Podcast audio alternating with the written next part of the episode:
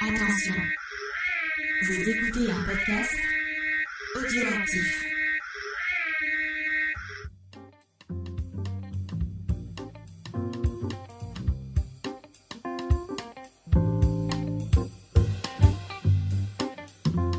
Salut à tous et bienvenue dans Manga Discovery, l'émission qui ne fait pas de différence entre les carnivores et les herbivores. Nous accueillons tout le monde avec euh, avec euh, avec passion pour vous parler de manga. Euh, cette semaine, on vous parle de Beastar et pour vous parler de Beastar, forcément, il fallait que je que je ramène les il y a, les VG du du groupe, ils sont tous là, j'ai l'impression. Puisque puisque nous avons Diane. Salut Diane, est-ce que ça va? Ça va très bien. Euh, nous sommes aussi avec Eva. Salut Eva. Et euh, Lo, Salut. ça va? Ouais, ça va. Et pour finir, Judas. Donc Voilà. Je, je suis seul. Je suis le seul euh, carnivore de cette, euh, de cette assemblée. Ouais, non. Même si euh, je, je vois les, les choses, maintenant que j'ai lu Beastar, je vois les choses d'une d'une façon complètement différente. Et peut-être que peut-être que l'eau va m'ouvrir les yeux sur, euh, sur le Fury et qu'à la fin de cette émission, j'aurai j'aurai découvert mon kink euh, pour, euh, pour le Fury. et, et pour les loups gris, euh, gris, blancs et, et, et rasés. On, définira à la fin de comment on préfère. Non mais en vrai, Ouais. à la fin on fera peut-être un petit point en mode euh, quelle furie êtes-vous, euh, quel, euh, quel animal chaque membre de l'équipe? Quel Ça pourrait être marrant. Ah, pourquoi pas, pourquoi pas. Euh, D'ailleurs, tu, fais bien de, parler de ça. On, va passer à un petit sommaire de l'émission pour les gens qui, ne, écouteraient pour la première fois. Euh, donc, euh, dans Manga Discovery, on va commencer à vous parler d'autre chose que le, titre de l'émission, puisqu'on va vous proposer des mini-reviews. Chaque personne de l'équipe va vous proposer un manga qu'il a lu récemment ou non, et qu'il a envie de vous partager avec vous, qui a un lien avec le thème ou pas du tout. Vous verrez bien. Après, on va peut-être passer à un- bah, au sujet de l'émission. Vous parler de Beastar en long, en large et en travers. Euh, et euh, je sais pas si tu, tu veux finir ou tu veux commencer. euh, euh, je sais que Lo voulait nous parler un peu euh, bah, parce que quand même euh, le lien avec les animaux anthropo- anthropomorphisés est, quand même là. Nous parler un peu de la culture furie et, et, et, et de ce genre de choses. Donc je sais pas si tu veux, commencer après. On le fait avant le, avant le manga ou après? Là-dessus, c'est comme tu le sens. On peut le Euh, faire avant si ça te va. Ouais, je pense que ça peut être une bonne idée en effet de, de poser quelques bases et de, euh, et de détruire quelques clichés. euh. Une petite introduction comme ça. Ouais, Ça pourrait être pas mal. ça me va. Donc on va faire comme ça.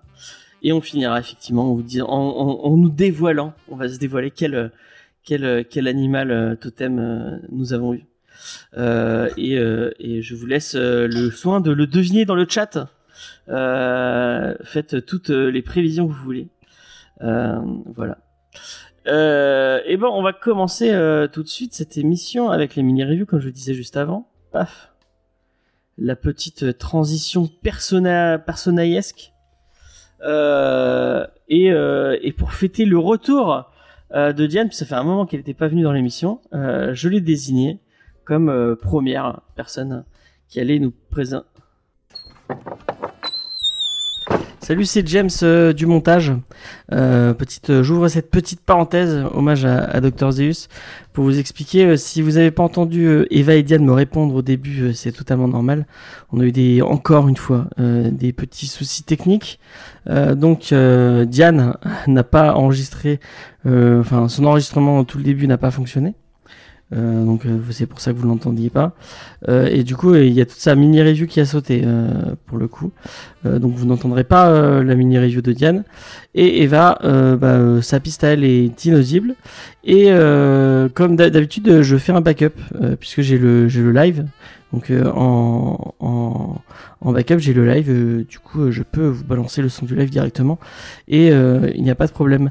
Mais ce qui est arrivé cette fois-ci, c'est que nous ne savions pas, mais on a parlé pendant au moins un quart d'heure dans le vide sur Twitch, puisque euh, les périphériques des micros s'étaient changés et je ne l'ai, je m'en suis rendu compte qu'en plein milieu la mini review de Diane, Euh, donc euh, bah, euh, pas de pas de backup pour la mini review de Diane. Donc là vous aurez, euh, on va passer direct, à, je sais plus qui c'est qui enchaînait, Euh, mais euh, voilà. Donc euh, bah, je suis désolé, je sais plus de quoi elle parlait, ça avait l'air très très bien. Euh, vous irez lui demander si vous voulez si- sur Instagram euh, qu'elle vous qu'elle vous reparle de son titre. Euh, mais voilà, je suis euh, je suis désolé. Sur ce, je referme cette petite parenthèse et je vous je vous laisse avec le son du live qui sera peut-être un peu moins bon que ce qu'on aurait pu proposer d'habitude. Mais bon, je pense que maintenant vous avez l'habitude avec euh, les soucis euh, de technique, tout ça. euh, enfin bref, je vous promets que pour les prochaines émissions, on fera plus attention et on vous proposera des podcasts avec une meilleure qualité sonore. Je m'en excuse. Sur ce, bonne continuation d'épisode et à une prochaine fois. C'était James du montage. Bye. Comme on est dans une petite parenthèse, j'ai à dire, mais vraiment, vous êtes les pires auditeurs du monde parce que je viens de me rendre compte que depuis tout le début du live, personne ne nous entendait. Et il n'y en avait aucun pour nous dire qu'il n'y avait pas de son. Merci Ah beaucoup. Ah ouais, mince. C'est pas grave pour le podcast, y a- ça pose pas de problème, mais bon, il y a- y a- Ouais, c'est dommage du coup pour les Oui. personnes qui écoutent. euh, Est-ce qu'il y a des gens qui écoutent au moins Bah, on est 5 Il y a avec 4 quatre- personnes qui font le podcast. alors, Écoutez, euh, euh, si vous écoutez, tapez SOS dans le chat. Bon, mais c'est pas grave, hein. C'est pas comme ça qu'on va avoir des followers. Euh, et du coup, euh, ouais, voilà. Donc en gros, elle a gagné le prix de l'école supérieure de l'image en 2008 à Angoulême, euh, ce qui est plutôt, plutôt stylax, il faut le dire. Ensuite, par rapport à Blue, du coup, c'est un manga qui est édité chez Kesterman. Euh, il a été pré-publié, donc publié d'abord en, en, en 4, non, non, pardon, je recommence. Ça a été pré- pré-publié dans le magazine Comic Art euh, entre euh, janvier et octobre 96 et ensuite ça a été compilé en un seul tome chez euh, Magazine House. Donc euh, du coup c'est un seul tome, comme euh, vous savez mon amour pour les trucs courts. La version française, elle, elle est éditée par, donc je l'ai dit déjà, par Casterman et, et c'est le film est sorti en mars 2003 et je ne l'ai pas vu encore et j'espère le voir parce que le, manga m'a énormément plu. Ça raconte l'histoire de deux lycéennes qui tombent petit à petit hum, amoureuses l'une de l'autre et, euh, et donc on a une espèce d'ambiance très euh, flottante. Euh, quand, on parlait des, détails par rapport à la façon de dessiner de Nananan, euh, en fait c'est très vide les cases, on est très... euh, Enfin c'est pas non plus... J'allais dire c'est très shoujo mais pas tellement en fait parce que dans le shoujo il y a, aussi des trames, des choses comme ça alors que là c'est vraiment juste... noir et blanc, il n'y a pas de- comment, de dégradé de gris ou quoi que ce soit. Et ça, il y a une espèce d'apparente simplicité qui, euh, qui fait qu'on se concentre vraiment sur, euh, sur les protagonistes principales et, euh, et qu'on va énormément s'attacher à elles parce que c'est- celle qui nous semble le plus familière au fur et à mesure de l'histoire. Et, et ouais, il y a une ambiance vraiment hyper, hyper chill euh, et, euh, et je trouve que c'est vraiment très très feel good. Et en même temps, il y a des choses euh, difficiles qui se passent dans le manga. hein. C'est un manga assez long qui fait 240 pages. Donc voilà, il y a quand même de quoi raconter plein de choses. Mais, mais ça prend son temps. Et, et c'est vraiment ce qui m'a plu du coup dans, dans ce, dans ce manga-là. Et je serais vraiment ravie de, lire d'autres titres de cette, cette autrice que du coup j'ai découverte avec, avec ce, ce manga.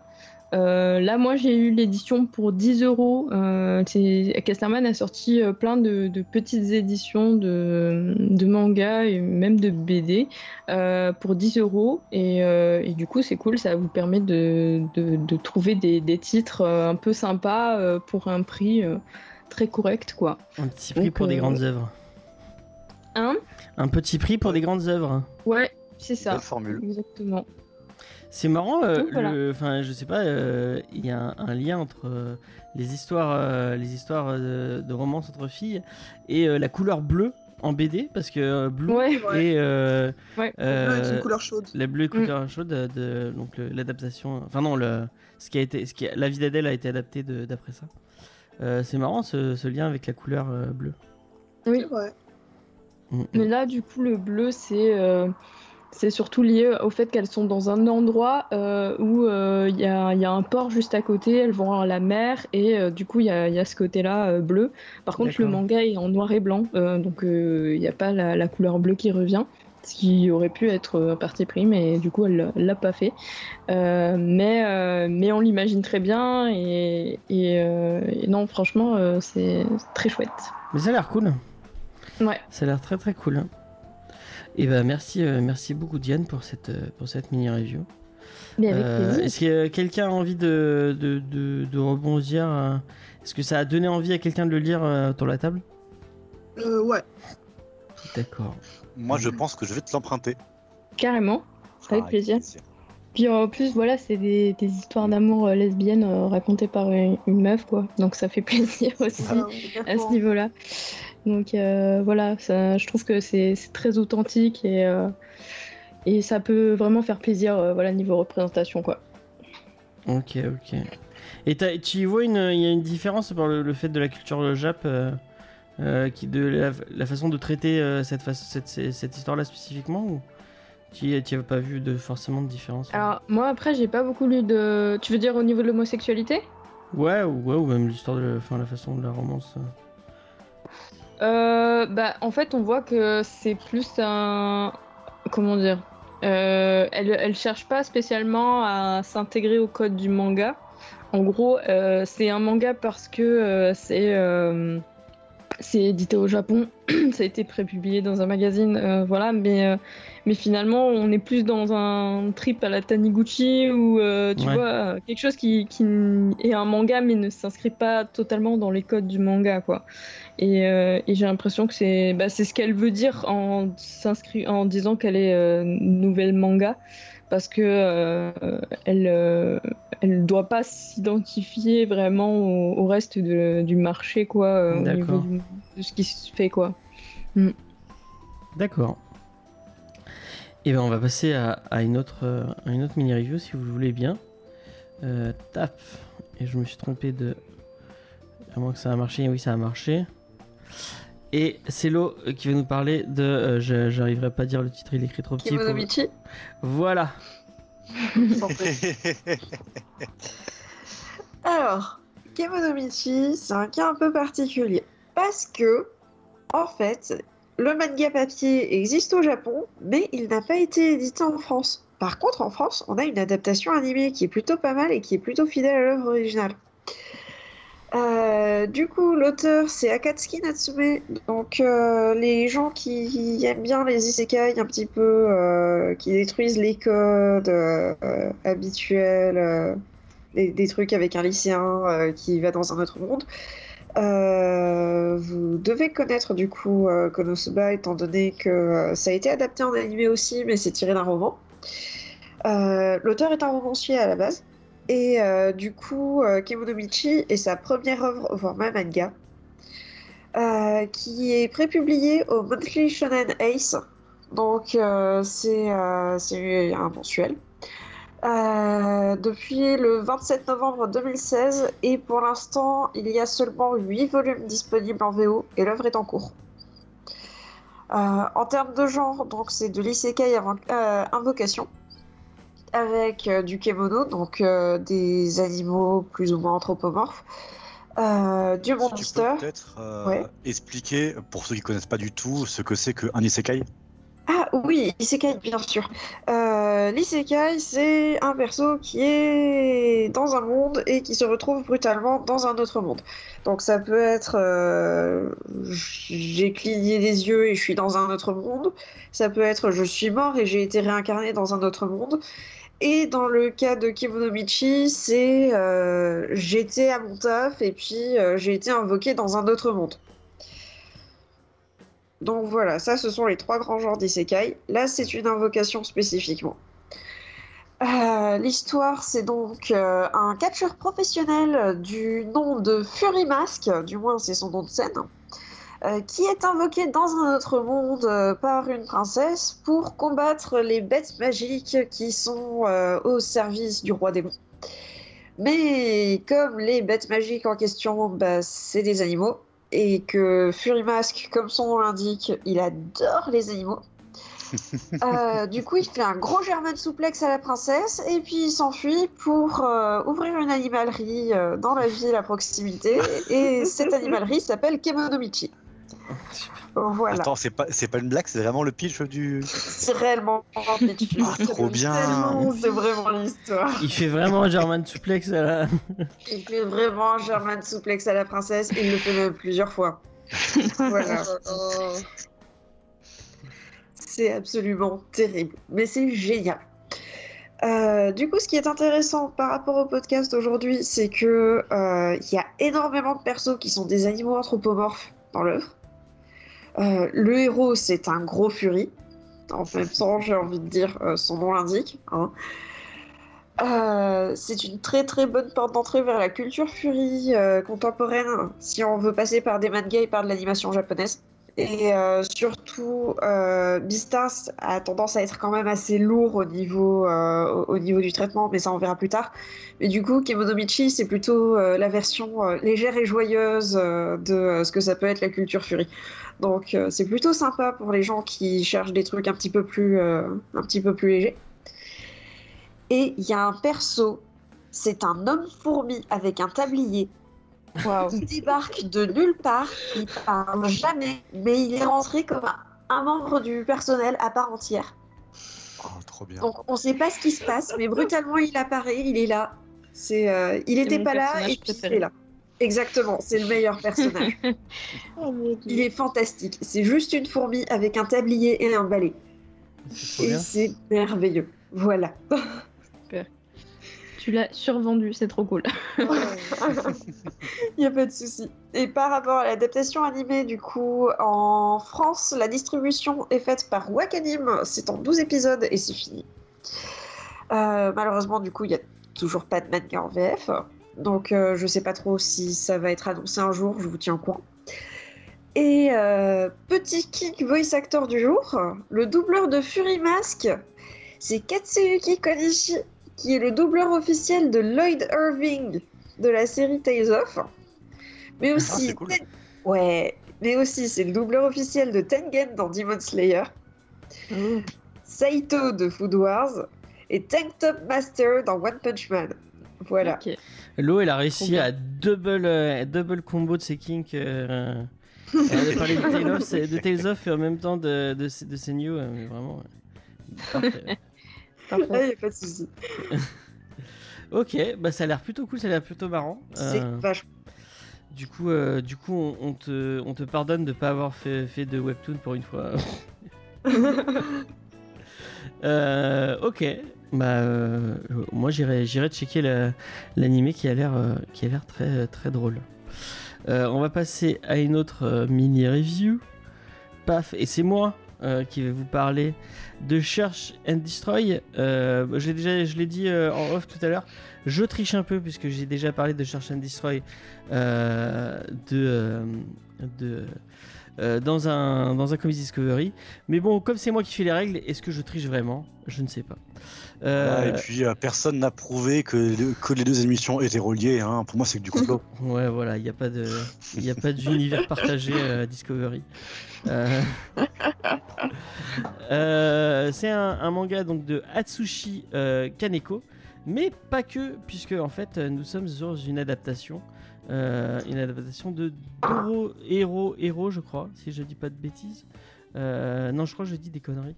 Je vais aller checker. En tout cas, euh, en fait, c'est une adaptation d'un manga de Osamu Tezuka. Osamu Tezuka, vous, si vous avez entendu parler de manga un tout petit peu, vous en avez forcément entendu parler. euh, Ouais, puisque c'est juste un illustre inconnu. Hein. Ouais, c'est juste Ouais, le papa du manga. Il est euh, oubliable, quoi. Ouais, totalement. Donc c'est lui qui a un peu inventé, euh, inventé, réinventé le genre euh, du, euh, du manga et euh, qui a fait plein plein de mangas euh, super connus tels que euh, Blackjack. euh, Qu'est-ce qu'il a fait d'autre euh, de marquant Euh, Le Roi Léo, euh, la- la- si vous voulez, euh, Astro Boy. Astro Boy, effectivement, Astro Boy, j'allais oublier Oui. euh, Astro Boy. Euh, D'ailleurs, lisez Pluto, qui, euh, qui est très très cool comme Ouais, manga, qui n'est pas du tout de. Osamu Tezuka, mais euh, Plutôt, Très bah, sympa. c'est une adaptation de Naoki Urasawa, qui est un de mes, un de mes mangaka préférés. euh, d'un- d'une partie de. Enfin, d'une toute petite partie de. d'un truc de Astro. Et lui, il en, fait, il en a fait tout un manga à part entière. ouais, euh, qui est vraiment cool. euh, très bien. Et donc, j'avais raison. c'est ça s'appelle Dororo et, et donc à la base chez chez chez chez Tezuka c'était une histoire de une histoire de samouraï mais là nous partons dans un truc dans un trip de SF euh, dans un monde un peu euh, post-apo en fait on est dans un monde où il y a une grosse guerre entre les robots et, euh, les humains et c'est les robots qui ont gagné et du coup, maintenant, les humains sont devenus un peu la, race entre, guillemets inférieure. Et c'est eux qui servent un peu de, serviteurs et ils vivent un peu au- aux marges de la société. Et euh, la, haute société, c'est les robots euh, qui l'ont emporté. Et on va suivre, euh, on va suivre deux personnages. Euh, un petit personnage que vous voyez en haut de et j'ai oubli- j'ai oublié son nom, qui est un voleur, qui donc qui vit un peu dans les bas-fonds de la ville et qui essaie de survivre. et c'est un peu un personnage, c'est marrant. Enfin, quand on lit du, quand on lit beaucoup de Tezuka, il y a un peu, il y a un peu des trucs qui, enfin, il a, il a des codes et des trucs qui reviennent beaucoup. Et il y a souvent des petits personnages un peu marrants. Euh, qui sont très comiques avec un, physique assez particulier. Et, euh, bah, euh, ce personnage là reprend un peu ce, ce style là donc il est un peu marrant un peu espiègle un peu rigolard. Et, et on va le suivre. Et il va tomber sur une fille au début qui va prendre pour une animale parce qu'elle a, elle a une fourrure. Et en fait on va se rendre compte que cette fille a perdu plein de membres euh, euh, donc elle, elle a plus de bras elle a, enfin, ben voilà c'est c'est pratiquement euh, une fille tronc mais sauf que tous ses membres ont été ont été remplacés par des par des trucs robotiques et, et j'en parle parce que il y a un, un espèce de lien avec un, un truc qui arrive dans le dans Beastar, un truc qui va arriver très vite. Je, je sais pas si j'en, ouais, je, je vais peut-être en, en parler. Ouais, c'est un spoil. tu crois que c'est un spoil? Ouais, je pense. Bon, bah je vais pas en parler. Donc, euh, il y a un endroit euh, spécifique dans euh, dans dans Beastar et il y a un peu un, un, délire pareil. En fait, dans Search and Destroy, il y a tout un délire autour du marché noir de de de membres en fait. Les les robots. Euh, pour euh, euh, vraiment sans ressentir les vraies des émotions, au lieu de se mettre des parties de d'autres robots, ils se mettent des parties, ils se mettent des, des, organes d'humains. Par exemple, il y en a un qui veut à tout prix, à tout prix bien voir des tableaux et des trucs comme ça. Et bah, il va prendre des yeux humains et il va se les, les, faire greffer.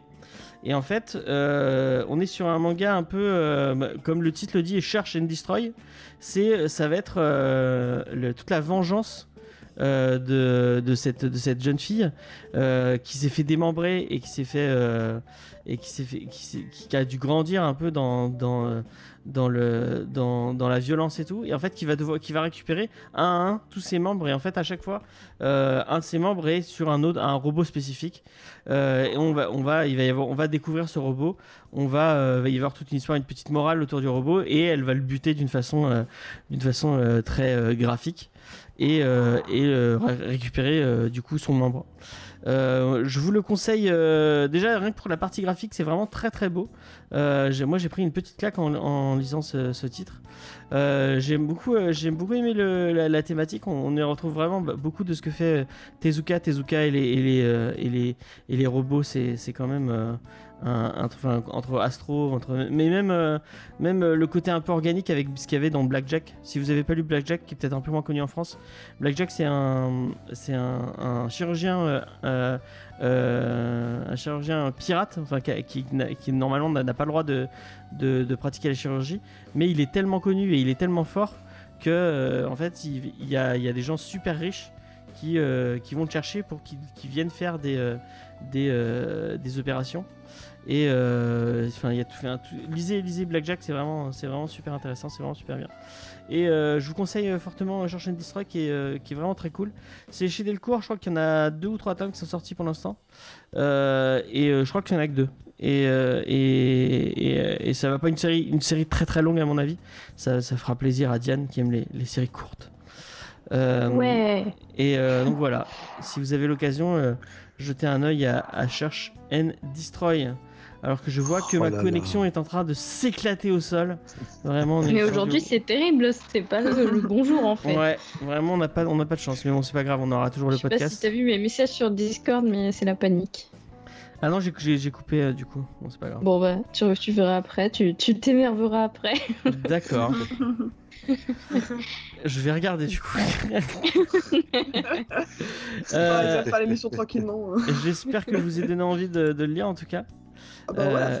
Et on va passer à, je crois que c'est celle, voilà, exactement celle de, euh, celle de euh, Judas. Ok, ok. Bah, en tout cas, tu fais chier parce que maintenant, j'ai j'ai pas, j'ai pas les films, mais j'ai tellement envie de lire Search, Search and Destroy. Ah là, ça, Je ça te le prêterai si tu veux. Ah bah pourquoi pas, ouais, je suis preneur. Quant à moi, du coup, je vais vous parler d'Astra Lost in Space, qui est de euh, Kenta Shinohara, qui a été assistant de- d'Hide- d'Hideaki euh, Sorashi sur Gintama. En 2005, euh, son premier manga, ça a été euh, Lizer Panda Puppet Show dans Lakamaru Jump. Lakamaru Jump, c'est un magazine de la Shueisha qui paraît plus sporadiquement que le Weekly Shonen Jump. Il est surtout composé de récits courts qui peuvent se passer de la forme périodique, ou bien de one-shot et de pilotes pour tester de futures séries. Donc ça paraissait initialement pour les vacances avec des numéros qui s'appelaient genre Spring Special, Fall Special, etc. Mais depuis 25 ans, il sert surtout à combler les, les semaines où le Weekly Shonen Jump ne sort pas. Et donc en, donc, euh, en 2005, du coup, il, euh, donc, il, pu- il publie ce manga. Puis en, euh, en 2006, le pilote de la série plaît beaucoup dans l'Akamaru Jump. Et il euh, publie alors dans le Weekly Shonen Jump la série euh, Skate Dance qui durera jusqu'en 2013 et qui sera même adaptée en animé. Bref, c'est un, euh, un gros succès quoi. Euh, Skate Dance, qui est un manga comique euh, qui suit un, un club, le Skate, pour Support, Kindness, Encouragement et Troubleshoot, Troubleshoot euh, qui aide différents étudiants dans leurs problèmes de- au lycée. Donc c'est des chapitres quasiment indépendants, que je- puisque à chaque fois on suit euh, une mission du club et les problèmes d'un élève avec différentes situations euh, comiques. Quelqu'un voulait parler? J'ai coupé quelqu'un, je crois. Non, j'ai dit ok. euh, genre, euh, j'approuve ce que tu dis, même si je je connais pas. Vous connaissiez euh, Skate Dance? Pas du tout. Non. Pas du tout. Bah écoutez, euh, j'ai appris que c'était connu en faisant, la, en faisant mes recherches. Et donc ensuite, euh, après Skate Dance, il fait du carat design pour des jeux de cartes Bandai. Voilà, faites ce que vous voulez de cette information. Ah, Avant de revenir au manga en 2016 pour le projet dont je, dont je vais vous parler. Astra Lost in Space euh, débute sur, en, euh, sur, une- sur la version numérique de l'application Shonen Jump Plus. C'est une, application qui propose la lecture du Jump euh, avec quelques séries euh, originales. Par exemple, il y a euh, Spy X Family qui avait commencé sur l'application. Ah oui, il en avait parlé à la. Je crois Oui. qu'il il l'avait dit. Ça a l'air cool d'ailleurs, Spy X Family, faut que je m'y mette. en France, on peut profiter de la version internationale de l'application qui s'appelle Manga Plus. Et, donc, et qui publie du coup les, traductions anglaises des mangas en cours de publication euh, sur les magazines Jump. D'accord. Et donc du coup, Astra Lost in Space euh, s'appelle en VO Kanata no Astra, euh, du nom de son personnage principal. On y suit une dizaine de lycéens, dont Kanata, le sportif tête brûlée qui fera office de leader à la petite équipe. Le manga se déroule en l'an 2063, dans un monde en paix et multiethnique, où le traditionnel voyage étudiant du lycée ne se déroule pas en colonie de vacances, mais sur une autre planète. Cette étape de leur parcours de vie, c'est le baptême traditionnel, du feu traditionnel de cette société futuriste. Et nos lycéens, ils sont ravis de l'accomplir. Seulement, dès leur premier pas en autonomie sur la planète d'études, ils croisent la route d'un étrange phénomène lumineux qui les téléporte loin dans l'espace. Sauvés par leur combinaison spatiale, euh, puis par un vaisseau abandonné qui est situé non loin, notre troupe d'adolescents se retrouve livrée à elle-même, perdue dans l'espace. oh Lost no, in space. this is my. Pour rentrer chez eux, ils devront apprivoiser des technologies d'adultes, faire escale sur plusieurs planètes et surtout apprendre à se connaître et à surmonter leurs différences. Et ouais. Tout sera pas facile dans, euh, dans ce huis clos stellaire où un traître potentiel se cache même parmi eux et où le mystère de la boule lumineuse les ayant envoyés là se fait de plus en plus obscur. Donc ce manga, il m'est tombé entre les mains pendant mes heures de boulot. Euh, sur Montpellier, il fait, il fait partie de la sélection coup de cœur des, euh, des, euh, des médiathèques. Ouh. Donc je me suis dit en vrai, pourquoi pas, voilà, c'est dans les rayons jeunesse. Et en effet, c'est un manga qui, est dans- qui a un ton très jeunesse. Mhm. Euh, c'est léger, il y a des personnages très, très archétypaux. Il y a un humour très présent et qui est très classique pour les séries humoristiques Japon. Euh, il y a certains points scientifiques qui sont complètement euh, ignorés et qui voilà qui, auraient pas leur place dans un manga vraiment art science. Dans le sens, enfin genre sur des planètes inconnues, ils enlèvent leur casque. On a tous pété un câble euh, sur Prometheus Bien quand ils font ça, mais là ils le font aussi. Bon, voilà, c'est- c'est parce que c'est jeunesse, quoi. Bon, c'est l'important, c'est pas d'être rap, d'être au plus proche du, du- du scientifique, mais de, de proposer vraiment une histoire, quoi. Euh, et pareil, ils ont une machine qui leur dit si ce qu'ils trouvent sur les planètes est bon ou pas à manger. Waouh, Je me suis ça aurait pris trop de place dans le manga de vraiment faire des trucs à base de oui, comment tester de la nourriture, etc. Ils font là, ils ont juste un beeper et ça fait genre, hmm, c'est bon à C'est le manger. Yuka du, de miou. l'espace. Ou alors Burk, c'est dégueulasse, mangez pas ça. D'accord. Donc on, on retrouve par contre les défauts habituels des shonen que je vais dire classiques sur les personnages féminins.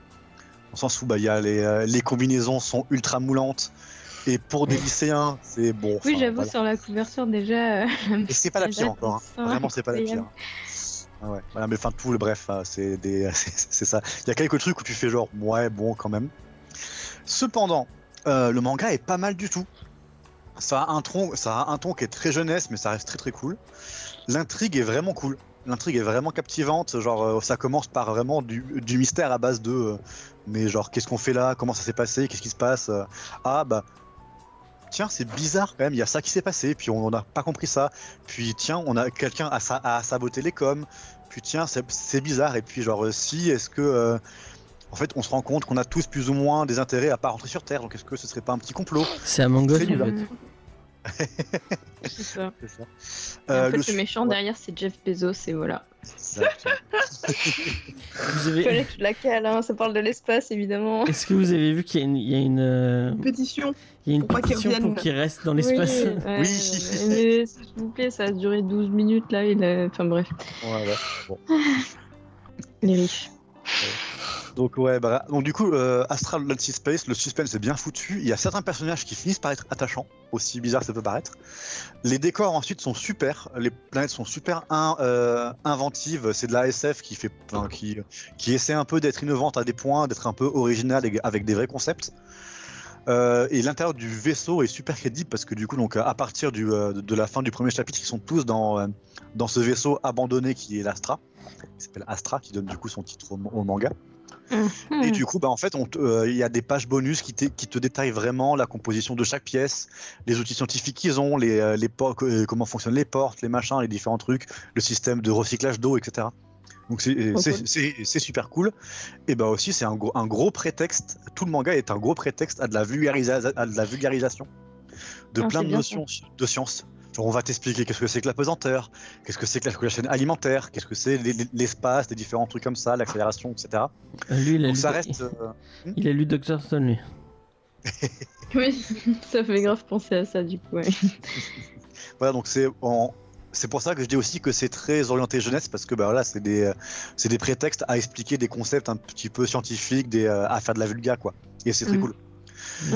Et euh, en, en fait, si vous voulez lire une version jeunesse d'une intrigue qui est un mélange de Gantz et de Among Us, avec, avec en fil rouge la découverte de l'espace et, et de planètes amusantes et intrigantes, bah je vais niquer sa comparaison.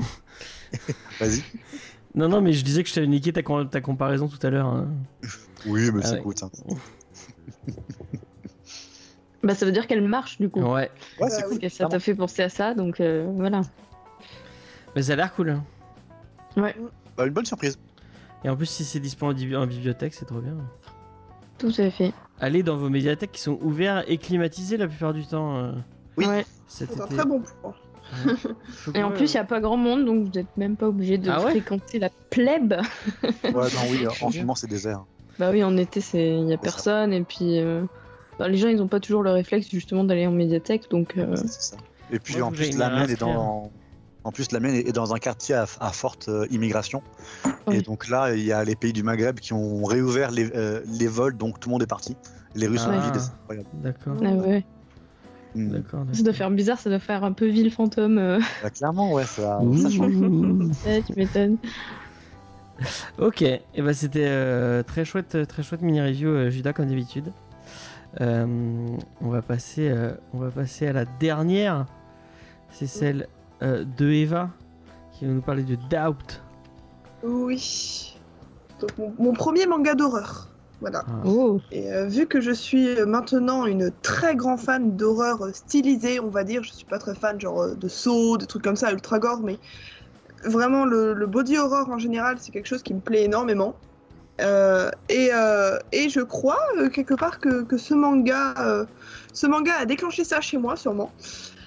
Et euh, justement, tu parlais de Among Us il y a, il y a- il y a- il y a quelques, Oui. il y a quelques secondes. Et ben justement, j'avais comparé ce, ce manga dans, dans ma petite analyse que je vais lire.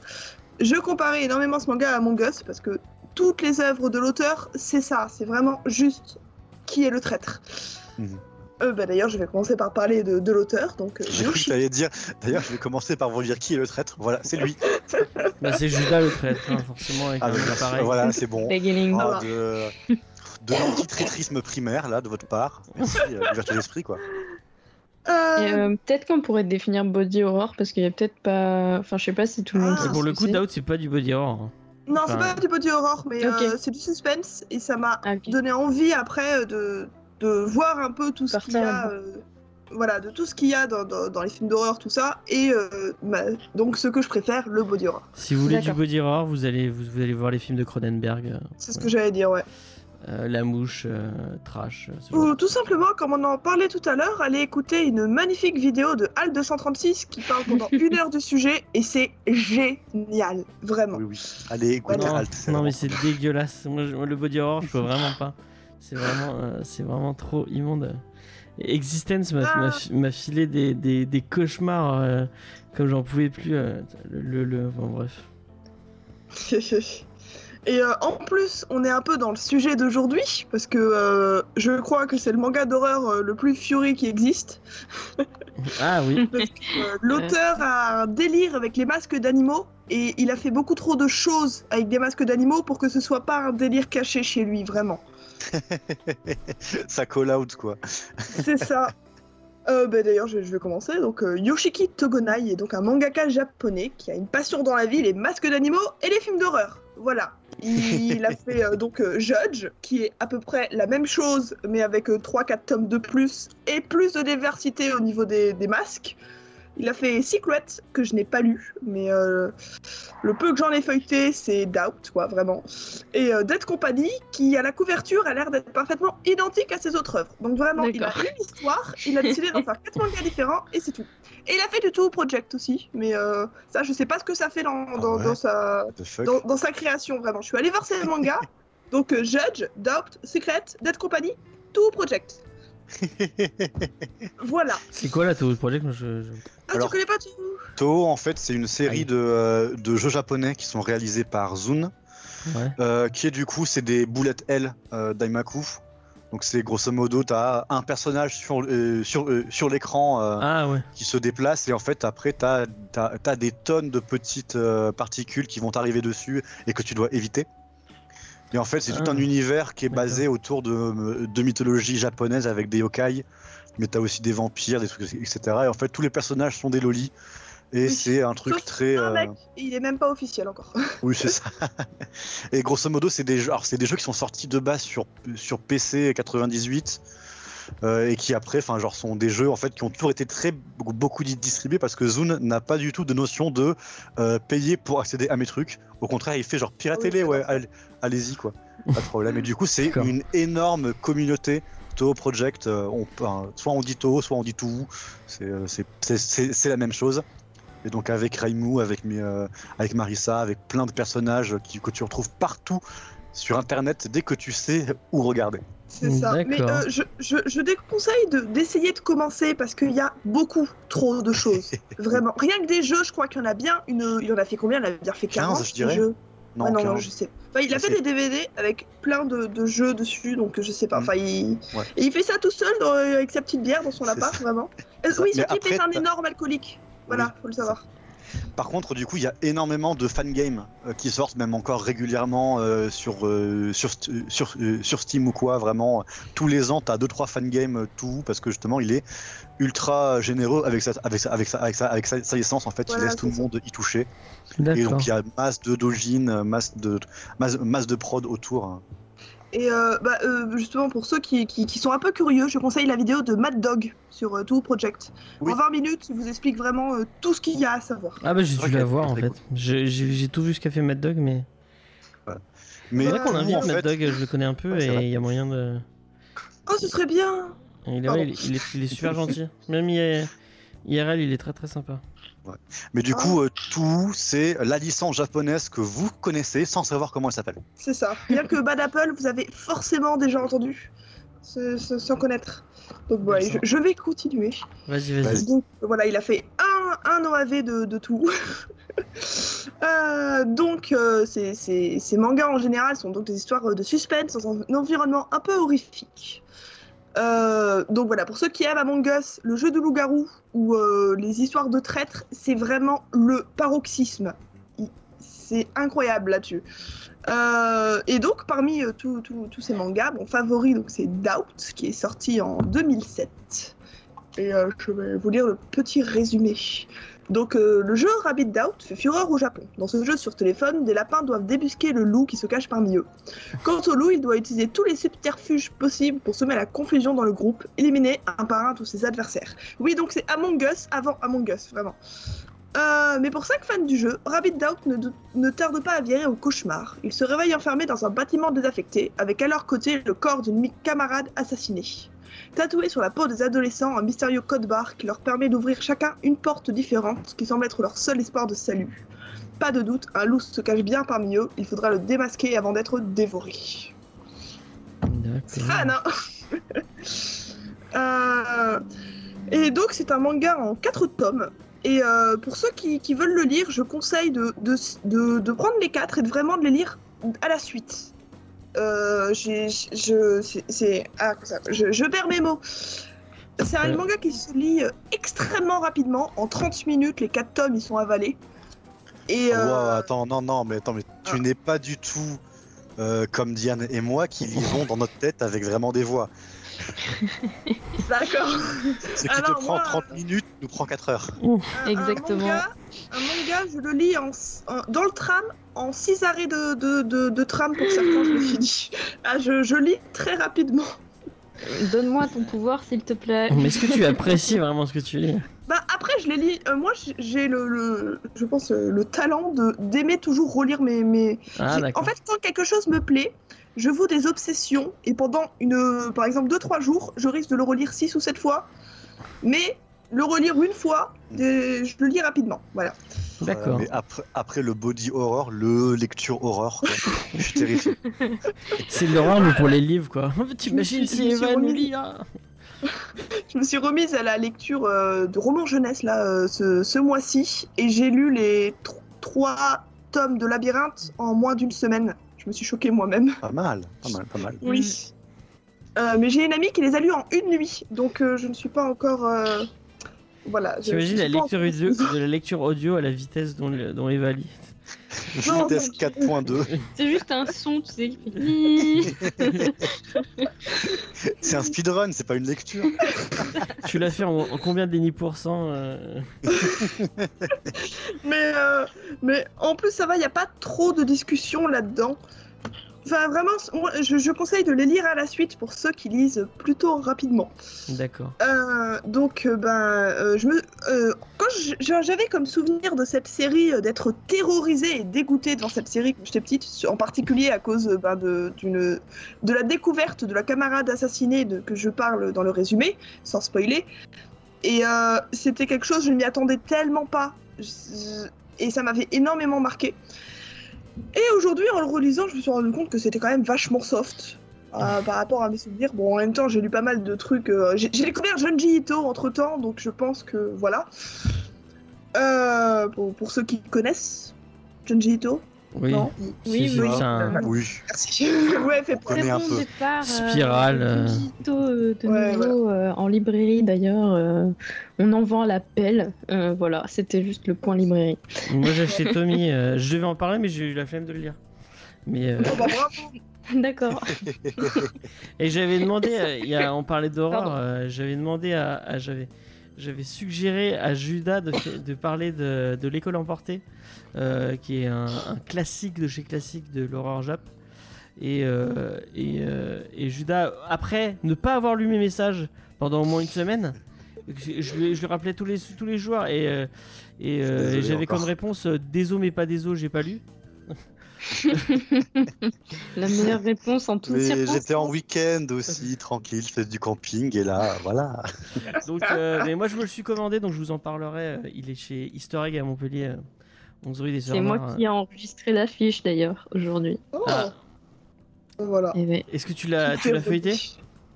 Euh, non, euh, j'avais pas le temps aujourd'hui, mais euh, si, si tu veux, je le dirai avant toi. euh. Non, surtout pas.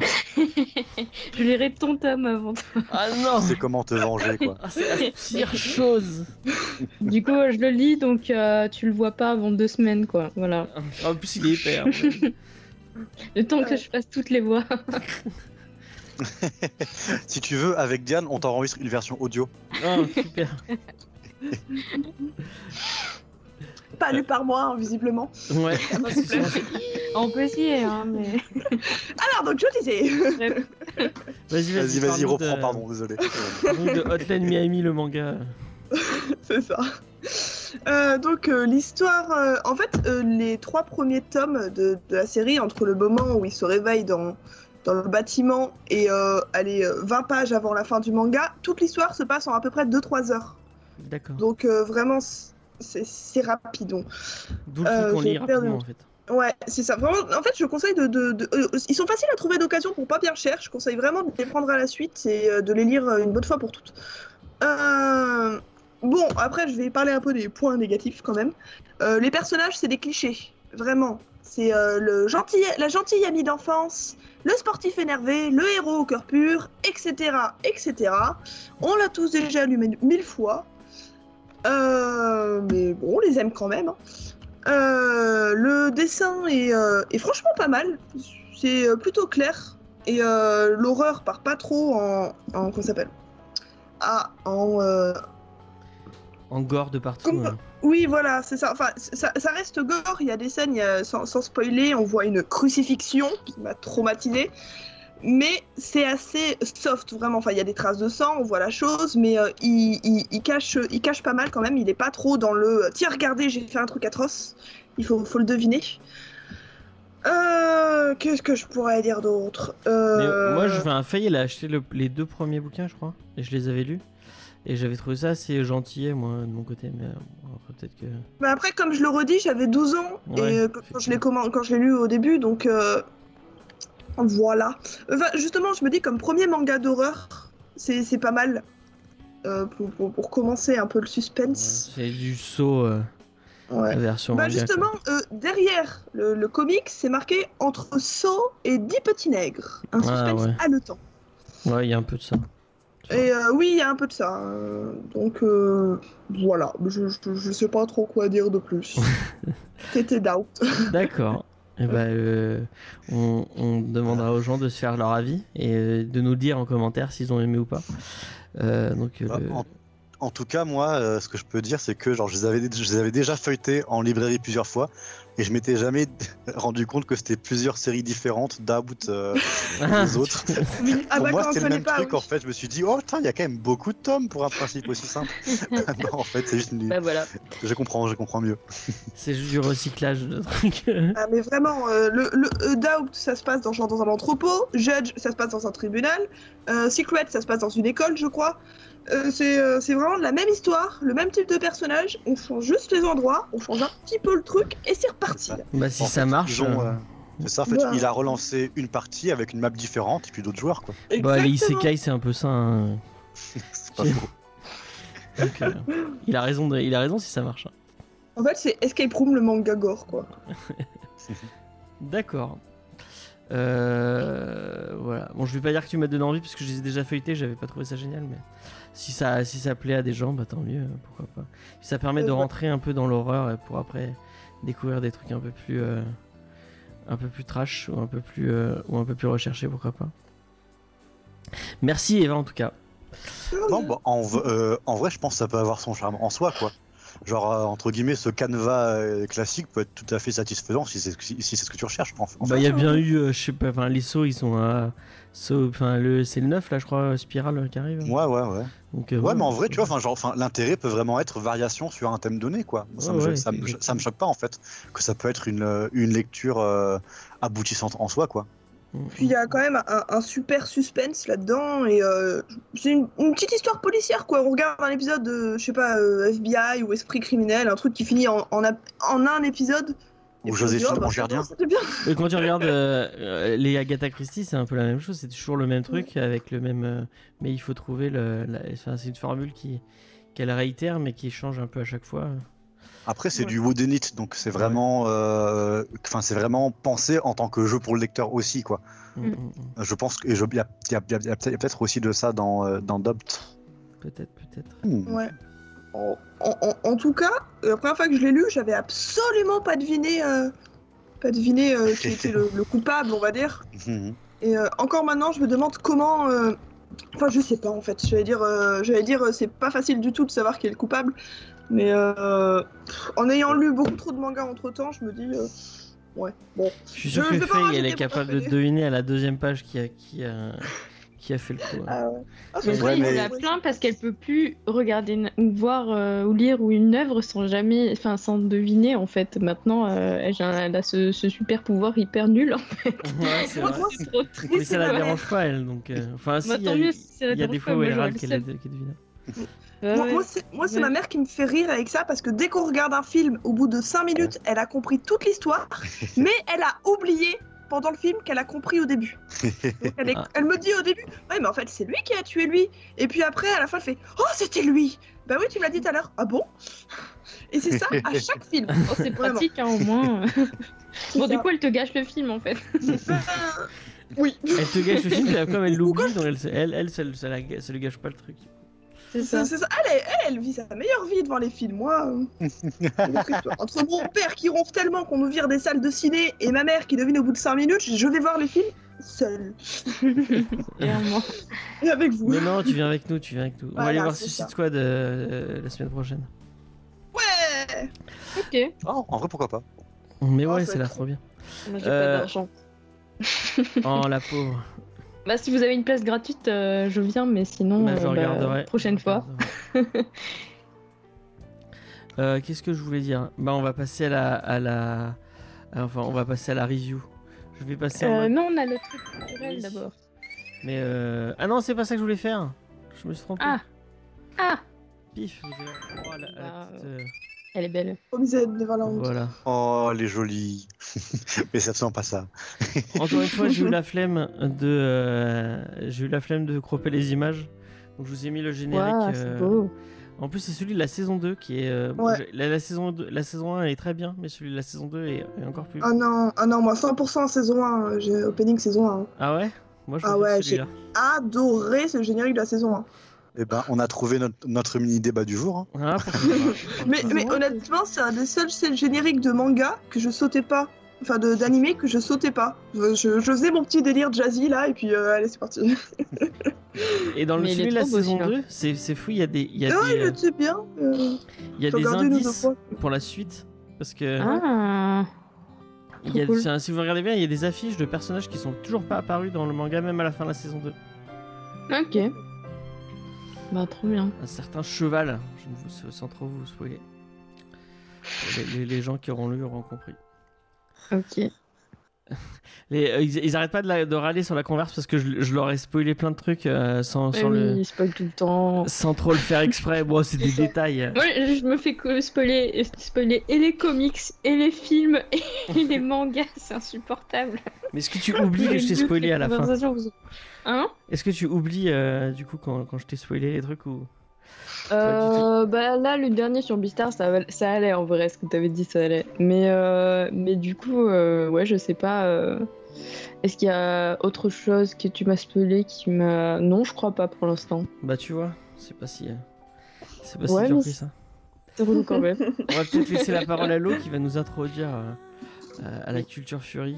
euh, et nous serons changés à jamais après avoir... À cet univers euh, soyeux qu'il ne faut pas prendre à rebousse-poil.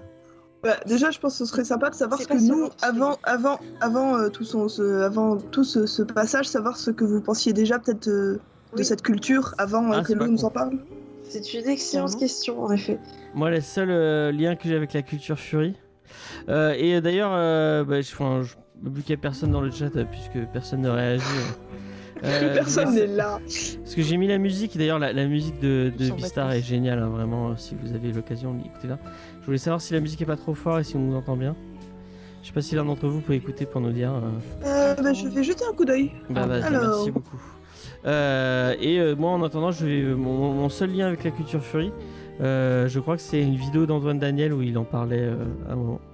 Et, euh, et ça reste, ça reste euh, ça. Attendez, en fait, faut que j'y aille sur. Ah oui, non, mais euh, Antoine Daniel, c'est peut-être pas ce qu'il y a de mieux pour commencer la culture, la culture Fury. Hein. Oui, Ouais, non, clairement pas. Du tout.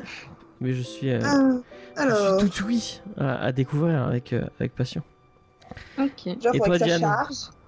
Euh, moi, euh, ben du coup, euh, je connaissais pas trop euh, avant. Enfin, j'avais déjà vu des fursuites, euh, des trucs comme ça, mais en convention. Après, euh, je m'étais pas spécialement posé la question de ce que c'était. Et euh, c'était plus tard, en fait, euh, que j'ai découvert ça euh, avec des potes qui vannaient ça en me disant ouais, machin, les furies. Et bah, moi, en fait, j'ai toujours considéré ça comme. Enfin, j'ai toujours compris que c'était un hobby. En fait, je me suis dit, bah voilà, les gens, ils, aiment bien ça, ils aiment. Enfin, il n'y a pas de mal, quoi, en gros. Et, mais je me suis jamais trop approchée spécialement parce que j'étais pas spécialement intéressée non plus. Euh, après, euh, est-ce que euh, vous considérez Black Sad comme un monument de la culture furie? Je ne sais pas. Est-ce que Fable, ça rentre dedans aussi? Je sais pas. Ah ouais, Parce qu'il y a y une petite vibe. Mais, à Fable.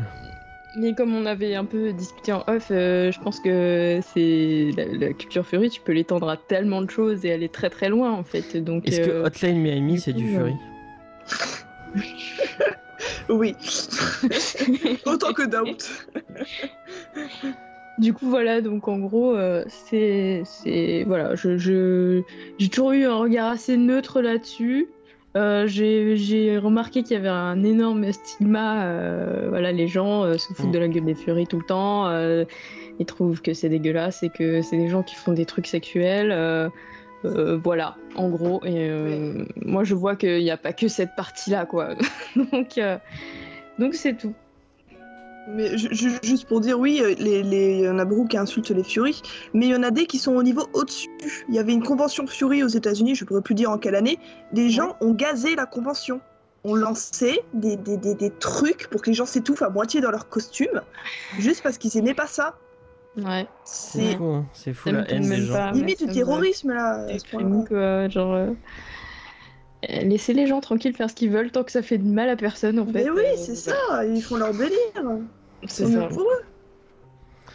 Et toi Judas, qu'est-ce que t'as comme euh, lien avec euh, Eh ben, moi, au lycée, j'ai commencé une série qui s'appelait Mon Petit Poney. Ah Ah oui, oui, c'est vrai aussi. ouais, Donc, euh, je suis un brownie depuis lors. Euh, et pendant mon adolescence, j'ai énormément, enfin mon, ad- mon, ad- mon adolescence tardive, parce que c'était vraiment le lycée, j'ai énormément consommé euh, du Fury Mon Petit Poney, euh, de la musique, des clips, des, des fan art, sur des forums, enfin plein de trucs de création, etc. J'avais plein de trucs que j'adorais. J'ai jamais fait de Fursuit, euh, mais j'ai fait du cosplay euh, plus ou moins Fury de, de, euh, de My Little Pony. euh, Oh, putain. en- alors, avec à mon niveau, c'est-à-dire avec des co- avec des costumes dégueulasses et j'ai pas vraiment de C'est qui que tu de moyens. Non, ça je ne vais pas en parler maintenant. je me sens pas encore en confiance. Assez-. Est-ce qu'il y a des photos de, de tout ça? Il y a des photos, mais tu ne les auras pas, James. Non. C'est dommage. James qui veut nous détruire à chaque fois de l'intérieur. Voilà, donc du coup, clairement, c'était un, c'est un univers que j'ai beaucoup aimé. Après, j'ai maté quelques autres trucs euh, apparentés à du Fury qui m'ont sûrement captivé, soit soit que j'ai trouvé très très très très cool. Hein, euh, mais en fait, moi, c'est toujours resté. Je pense que je suis toujours dans la communauté resté en surface sur l'aspect esth- esthétique et j'ai assez peu euh, euh, dedans parce que bah, j'ai après j'ai eu quelques mauvaises expériences avec des gens qui qui sexualisaient des trucs dans la commu et moi ça m'a posé assez vite problème et du coup bah, je, pense que je m'en suis éloigné à un moment à cause de ça et quelque part bah, Beastars ça commence à me réconcilier parce que genre comment on, peut aborder des thèmes en rapport avec le sexe sans être creep et sans euh, avec du fury sans faire un, un amalgame de trucs dégueulasses Mm. et ça j'avais pas l'habitude et c'est cool Et maintenant, il est Sachant en train de préparer une que Suit de Louis. Sachant voilà, que, hein, que je te tiens à le dire, genre c'est une extrême majorité euh, des Furies, ça se passe extrêmement bien, ce sont des gens adorables. D'accord. D'accord. Eva, je sais pas si t'as eu euh, l'occasion. Euh, non. Vas-y. Et, euh, alors déjà, si vous m'avez croisé à Montpellier entre 2012 et 2016, je portais des oreilles de chat. Tout le temps. C'est une partie de moi que j'assume beaucoup moins maintenant. Mais il y a beaucoup trop de photos qui tournent. Surtout que les gens, il y avait surtout des pères de famille qui me prenaient en photo dans la rue. Et je ne sais pas où sont ces photos maintenant. Est-ce qu'ils en ont fait Mais c'est Ils me tellement. demandaient pas de me prendre en photo.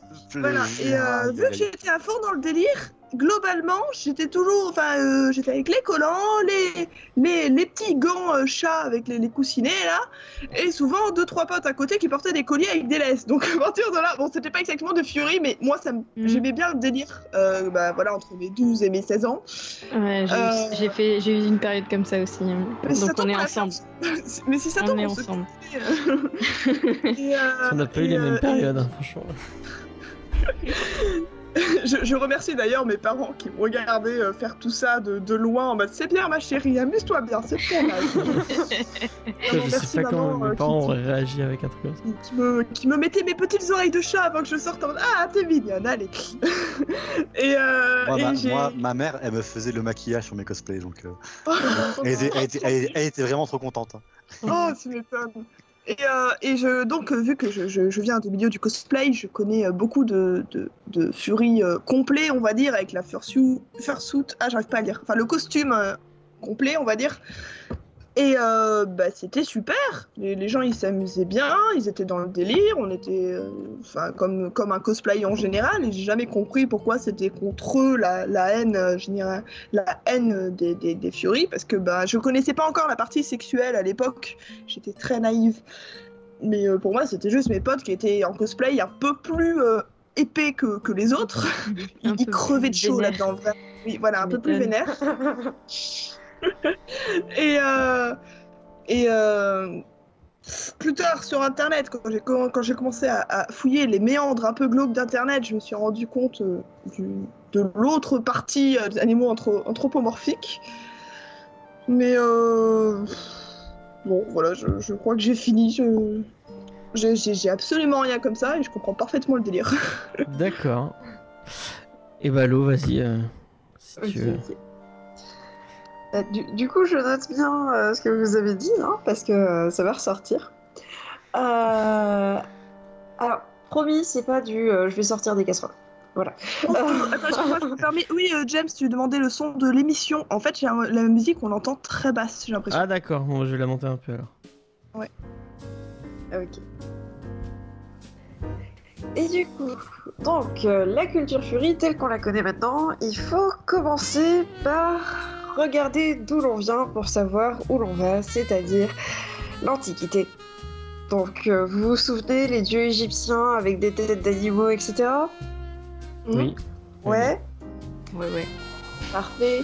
Euh, vous vous souvenez, euh, les sirènes, les minotaures, tout le bordel? Ouais. Ouais.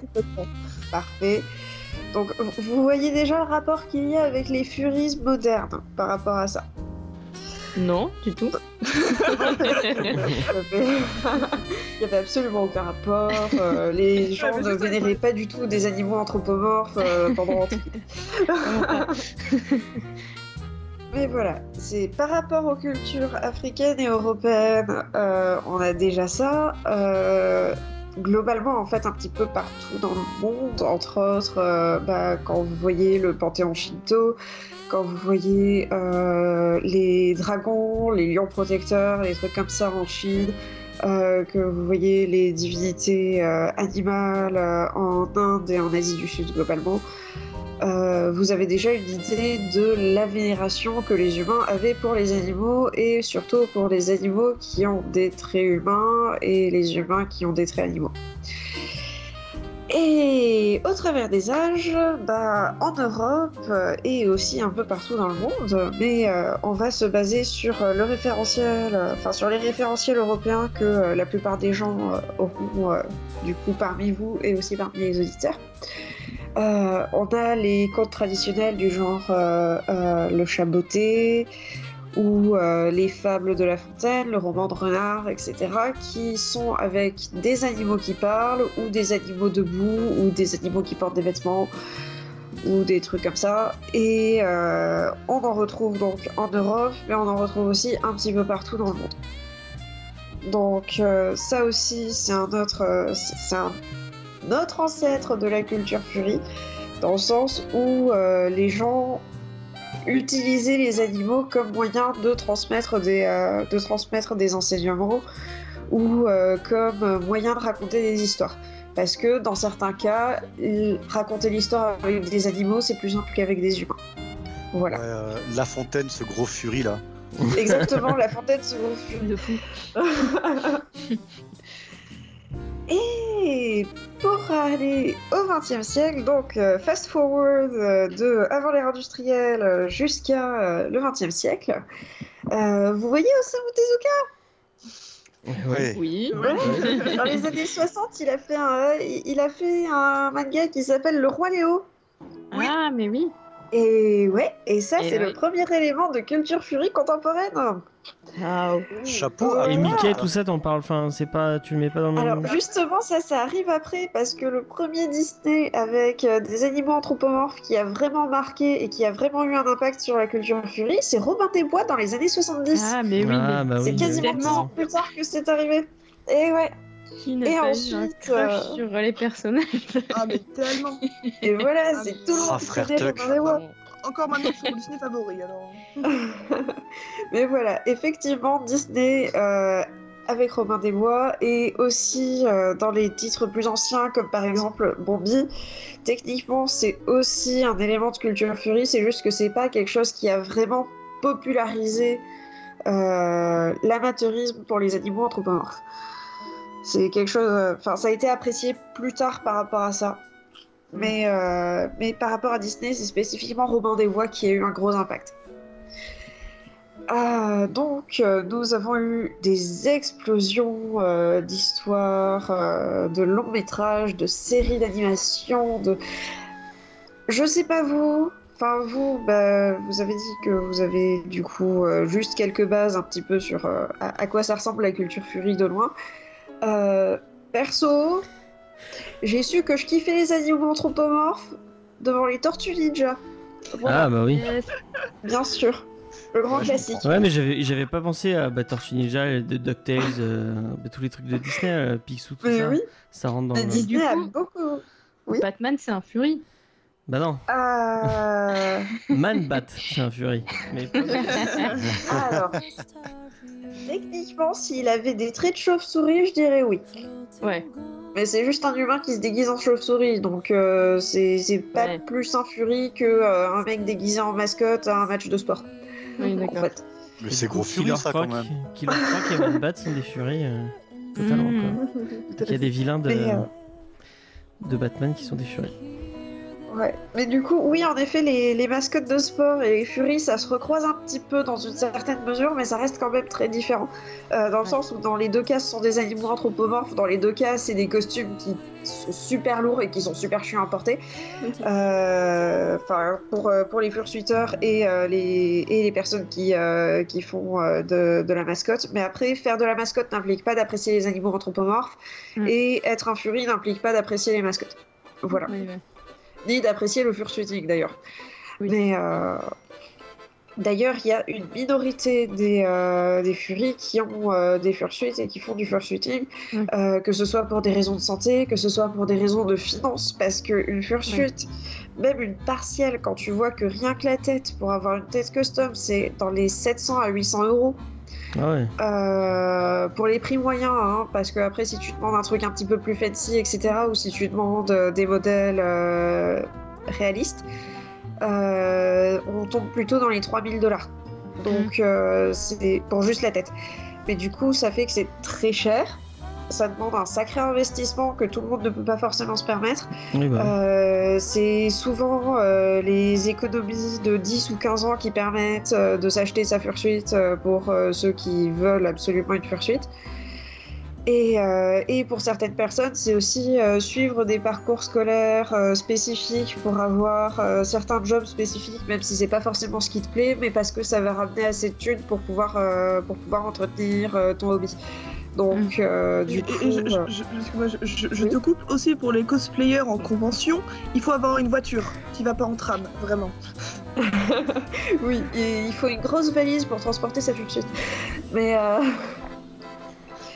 euh, indépendamment de ça, du coup, euh, globalement, ce qu'on appelle le Fury, c'est. Enfin, le Fury Fandom, c'est globalement la communauté des gens qui aiment bien les animaux anthropomorphes. Les animaux anthropomorphes, ça va aussi bien de Rox et Rookie et euh, La Belle et le Clochard, donc avec des animaux qui sont des animaux qui sont à quatre pattes et puis qui vont taper un peu la discute et qui vont faire quelques trucs euh, qui ressemblent un petit peu à des comportements humains. À de l'autre côté, euh, les, les kimono donc les humanoïdes qui ont des oreilles d'animaux. Euh, comme par exemple euh, Félix dans ReZero ou, euh, ou n'importe quel autre personnage avec des oreilles de chat. En fait. Voilà. C'est. Est-ce que tu rentres fruit, fruit basket dans le dans les mangas Fury ou pas du tout? S'il y a de l'animal anthropomorphe, oui, mais j'ai pas lu Fruit Basket. C'est fruit basket, c'est des mecs qui, se- qui se si Ils se transforment en animaux. ils se transforment en animaux si tu le prends dans tes bras. Dans ce cas-là, ça compte. Ouais. Euh, J'ai lu Fruit Basket, ça compte 100%, hein, franchement. C'est trop bien foot basket, hein. Moi j'aime Ah, bien. c'est hein. très bien, euh, c'est très oui. bien Fruit Basket. Je l'ai pas lu depuis à peu près 10 ans, mais c'est très bien. Il y a une nouvelle version de l'animé si, si tu veux y jeter un coup d'œil. Ouais, j'ai vu ça. Euh, je crois que je vais relire mon manga, ce sera déjà très bien. j'ai tous les mangas chez moi qui prennent la poussière, je vais, je vais quand même un jour les relire, les Faye pauvres. les a aussi. Bon, c'est cool ça. Mm. Ouais. Faudrait qu'on en parle un jour. Peut-être, peut-être. Bon, allez, la, la parenthèse, là, on peut Euh, retourner oui, solo. Oui, Oui, ouais. pardon. Allez-y, allez. Euh, du coup, on a vu deux extraits dans une certaine dimension sur à quel point c'est animal, à quel point c'est humain. Mais après, il y a le à quel point c'est à la fois humain et animal et à, la- et à quel point c'est à la fois ni humain ni animal aussi. Euh, dans le sens, euh, les divinités, animaux anthropomorphes, les yokai, les trucs comme ça, ça peut compter comme des éléments de culture furie quand il s'agit euh, d'œuvres populaires, comme par exemple euh, Yokai Watch, Pokémon, etc. Inu- euh. Inuyasha. Inuyasha compte totalement. Et, et les kaiju, ça peut compter aussi si on inclut globalement les monsters dans la culture furie. Ce qui est une situation un peu compliquée parce que globalement, perso, je dirais que oui, c'est inclus dans la culture furie, vu les gros liens qu'il y a entre les deux. Mais après, il y a des personnes qui sont pas forcément d'accord avec ça. Donc, euh, du coup, euh, tout ce qui est créatures mythologiques, euh, du genre centaure, du genre licorne et autres trucs comme ça, Dragon, comme t'as dit. Les dragons. euh, alors les dragons, c'est une place vraiment à part, c'est vraiment particulier dans la culture furie, euh, dans le sens où c'est considéré à la fois comme de l'animal anthropomorphe et comme de la créature mythique. Du coup, il y a des personnes qui disent c'est pas de l'animal anthropomorphe, c'est du dragon, c'est autre chose. Il y a des gens qui disent ça a pas de poils, donc c'est pas du furie, sauf que la définition du furie, c'est pas par rapport à la présence de poils. Oui, oui. Donc euh, voilà. Et il y, a- y le fait que historiquement, il y a quand même eu beaucoup de dragons dans la culture furie qui, euh, à l'origine. Mm. Et du coup, c'est euh, du coup, c'est quand même un élément de la culture furie à part entière. Mais euh, mais oui, globalement, ce qui a des écailles qui crachent du feu, ça compte aussi comme du furie. Tant que ça parle ou que ça collectionne les petites figurines en porcelaine ou je sais pas quelle connerie. Mais voilà. Salut Chucky. Et du coup, d'où vient le. Enfin, je sais pas si tu en as une idée, mais pourquoi il y a, il y a cette, cette idée de malaise et de, et de trucs. euh, Enfin, je sais pas pourquoi on associe forcément le Fury à un truc super cringe euh, autour du sexe et, et du. euh, Ouais, enfin, je, je- je- vous voyez ce que je veux dire, quoi. Alors, Oui, T'as j'ai mis les pieds dans le plat direct. hein. Ouais. c'est ça. J'ai plusieurs explications à ça. La première, c'est euh, ce qu'on appelle maintenant la règle numéro 34, c'est-à-dire bah que globalement, n'importe quelle œuvre populaire, les gens vont réussir à faire des trucs de cul avec. Oui. Mais ça, c'est pas propre à la culture furie. Ouais, bah c'est oui. juste globalement. Propre à Internet. Voilà, sauf que avec les furies, ça fait que ça s'applique, mais avec euh, des animaux anthropomorphes, donc euh, Robin des Bois, euh, les Looney Tunes, euh, les, des personnages d'animés, de mangas, de jeux vidéo, etc. Euh, genre les, les personnes qui font des blagues sur les Khajiits euh, dans Skyrim, c'est- souvent des blagues furies, hein. mais voilà. Bon, Du coup- même, euh, même avec la femme de chambre argonienne. hein. Exactement, la femme de chambre argonienne qui est très populaire dans le milieu furie. Bien sûr. Mais euh, exactement. Mais euh, voilà, du coup, euh, ce genre de truc, bah, ça se fait avec des animaux anthropomorphes, mais du coup, ça fait qu'il y a des gens qui sont en mode euh, oulala, c'est de la zoophilie. Mais non, en fait, c'est juste la même chose que le reste. C'est juste pour le lol et pour le. Eh, mais attends, euh, ça se passe comment dans cette situation? Voilà. C'est les limites de l'imagination humaine. Et il y a un autre élément à prendre en compte, c'est que dans le milieu Fury, il y a trois quarts de la population qui est LGBT+. Ah bah oui. Et du coup, Ah, il y a énormément de personnes qui ont une très mauvaise image des Furies parce que la majorité des Furies sont des personnes queer. Voilà. Ah ouais, j'avais pas fait le lien. Ouais, ouais. en- Maintenant en que tu le dis, c'est évident. Et ouais, c'est il y a genre euh, juste euh, 25% euh, de personnes qui sont cis et hétéros dans, la- dans le milieu Fury. Et, euh, et du coup, c'est une minorité sociale euh, dans le groupe. Et du coup, bah, comme il y a énormément de personnes LGBT dans le milieu Fury, bah, il y a beaucoup de personnes comme les fondamentalistes religieux et autres euh, qui voient ça d'un très mauvais œil et Ouais, qui considèrent que c'est mal, point. Voilà.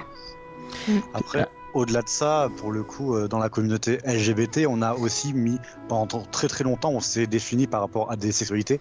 Ce qui est Oui. vraiment le cas, enfin, historiquement, tu vois. Mais genre, aujourd'hui, en- euh, ça, si, par exemple, dans les milieux LGBT, l'intégration des personnes euh, ace et aro, donc c'est-à-dire des personnes qui ne sont pas attirées par le, par le sexe ou, ou, par, euh, ou par du romantique, bah du coup, elles sont à inclure dans les luttes LGBT parce que ce sont des thématiques propres à elles, mais il y a toute, il y a toute une partie de, euh, du, du milieu LGBT qui reste quand même très centrée sur des, sur des aspects sexuels. Parce que bah, historiquement, ça, y, ça y est lié et du coup, c'est c'est compliqué quoi. Tout à fait. Et il n'y a pas vraiment. Enfin, il y a moins ce problème dans la culture furie, bizarrement. D'accord. Euh, dans le sens où ça parle de cul beaucoup plus facilement et de manière beaucoup plus détendue que dans le reste de la population. Mais à côté de ça, euh, des personnes euh, ace ou aro qui sont repoussées par euh, le cul ou par la romance, bah, il n'y a pas de souci en fait. Et il y a moyen quand même de trouver des milieux où on peut être libéré de tout ce genre de problème à la con. Voilà. Je, je- je me permets justement, ça me fait penser, vu Ouais. que bah, moi je suis Ace et euh, je suis sur beaucoup de, de sites Ace, euh, sur, euh, ne serait-ce que sur Tumblr. Et euh, oui, c'est vrai que tu marques un point, j'y avais jamais remarqué, mais euh, complètement. je, je- J'en vois tellement euh, justement sur, sur ce type, euh, sur ce sur ce type de Tumblr et compagnie qui, qui, qui sont furies et euh, en effet, enfin, je suis d'accord avec toi. Excuse-moi, je sais pas, je sais pas quoi rajouter, mais Il a pas de souci. Mais euh... ouais, Ah ouais, bon. c'est. Moi, je, trouvé ces espaces. Voilà. je me demande si aussi il n'y a pas un lien avec enfin, la plupart des trucs où tu as des, des animaux anthropo- anthropomorphisés. Euh, un- Il y a beaucoup de liens avec l'enfance. Et je me demande si c'est pas ce lien avec l'enfance qui, euh, qui fait que les, les gens a- associent obligatoirement euh, euh, du coup euh, euh, euh, le Fury à un truc plus euh, enfantin. Et si tu y rajoutes un, Ah bah, un truc adulte, forcément, ça, ah, c'est cringe, c'est dégueulasse. et ah bah, je- ça je peux en parler parce que la, communauté Brony avec autour de My Little Pony qui est quand Oui, même bah une oui, série totalement. totalement. très très pour enfants et genre personne ne va nier ce fait là quoi. Bah, du coup genre on est extrêmement mal perçu dès que dès, dès que des parties du fandom euh, ils foutent des trucs sexuels quoi. C'est atroce. Ouais. Et en vrai, pendant très très longtemps, moi j'ai été un, euh, un anti-sexualisation primaire en fait, en mode de genre euh, à aucun moment ça peut être ok, faites pas ça, etc. etc. Maintenant, j'ai beaucoup modéré mon, euh, ma position, je suis en mode là. euh, bon, en vrai, genre, enfin, j'ai même pas, pas forcément d'avis là-dessus, quoi, mais clairement, c'est un truc qui est extrêmement jugé, quoi. T'as lancé euh, Chucky, euh, Judas, oui, Ouais. Judas et Brony. Ouais, ouais, c'est moi. Mais euh, globalement, euh, ça, c'est un problème qu'il y a pas mal en Occident. Euh, mais euh, globalement, quand vous voyez, euh, bah, James, toi, t'as l'âge aussi, le Club Dorothée avec, avec genre.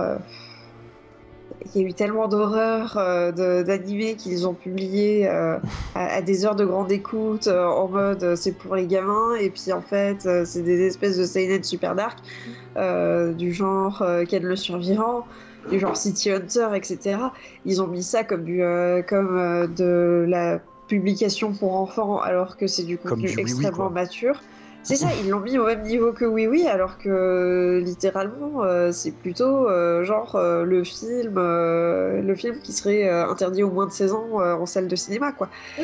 Et, et du coup, globalement, les gens ont un gros biais sur tout ce qui relève de, du look animation cartoon.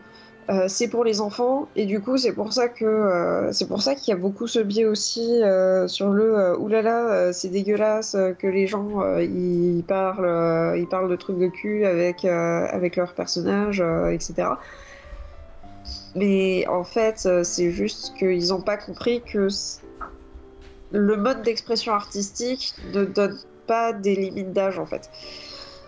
Ouais, tu fais ce que tu veux avec les. Avec tes personnages, t'es pas, oui, c'est vrai. C'est ça. Et en plus, la plupart du temps, dans la culture furie, justement, euh, les gens qui font euh, des euh, qui font des œuvres à caractère sexuel avec avec des personnages, ce sont leurs propres fursonas avec d'autres fursonas d'autres gens ou avec d'autres fursonas qui leur appartiennent.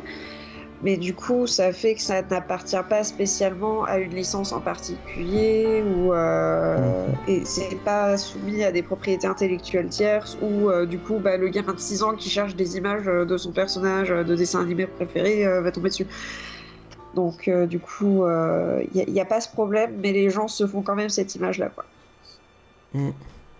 Ok, Euh, c'est. c'est on, on- on est un peu plus éclairé. Ah, mais Euh, c'était incroyable.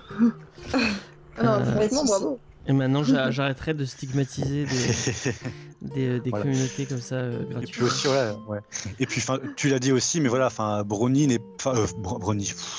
Oui. Je suis fatigué. Ah, les brownies, ça compte aussi comme des furies. Oui, oui, oui, pardon, oui. Mais en fait, Fury n'est pas forcément égal à Fursuite, n'est pas forcément égal à contenu pour adultes, euh, forcément. Donc, c'est pas du tout. C'est vraiment des, des parties euh, qui sont séparées, quoi. Genre, c'est pas, euh, c'est- c'est pas une implication auto- automatique, quoi. Et puis, comme dirait, euh, excuse-moi, je te coupe, mais Oui, comme dirait euh, justement Mad Dog, essayez de faire l'amour dans une fursite, vous allez mourir. Ce n'est pas fait pour. Bah, justement, les fursuites, étant donné que ça s'attache dans le dos de manière super merdique, euh, Il je faut parle des compléttes là. hein.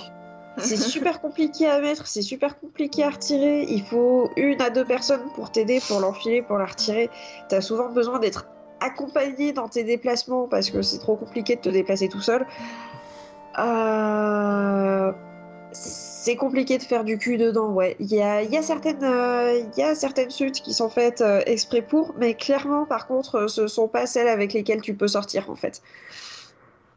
C'est ça. Voilà. Et on a refait la Mm. soirée de, de euh, Ça. en parlant de, de Et ça coûte beaucoup trop cher. Oui, on est d'accord. En vrai, si, ouais, si je peux parler d'un dernier truc aussi, c'est que, euh, en vrai, quand on y réfléchit, ça n'a rien d'étonnant si, euh, bah, en fait, une, une passion qu- qu'on a pour un esthétisme qui est, qui, qu'on développe vraiment énormément, bah, occupe toutes les parties de, de notre vie. Donc, Euh, bah, oui. aussi une partie de notre, de notre sexualité, en fait. Et c'est pas parce que ça peut occuper une partie de, notre de, la, de, la, de la sexualité que ça va définir le, le mouvement, en fait, en. Tout à fait. Oui, oui, clairement. Euh, je, je- je me permets aussi, avant qu'on passe sur Beastar, Oui. de, euh, de euh, parler d'un- d'un d'un ou une, en fait, je, je sais pas vraiment, euh, créateur de, de Fursuit, que je connais de TikTok. Oui, TikTok, je suis une 2000, je sais. Euh, qui fait un boulot absolument incroyable, qui s'appelle Akelataka Wolf, c'est compliqué. Ouais. Et qui Est-ce que fait. tu pourras euh, l'écrire dans le chat ouais. comme ça Ouais, mais j'ai pas, j'ai pas de compte en fait. Twitch. Ah, bah dans le Discord et je copie-colle. Ouais, euh, je t'envoie ça.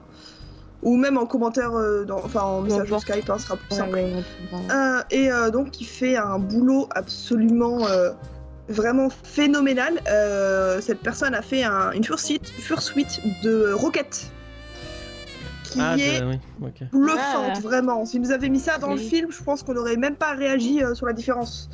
Et euh, ben voilà, pour, pour ceux qui veulent, qui veulent aller jeter un coup d'œil euh, sur les meilleurs. euh, et justement, elle, elle, l'en- cette personne en fabrique pour euh, d'autres personnes.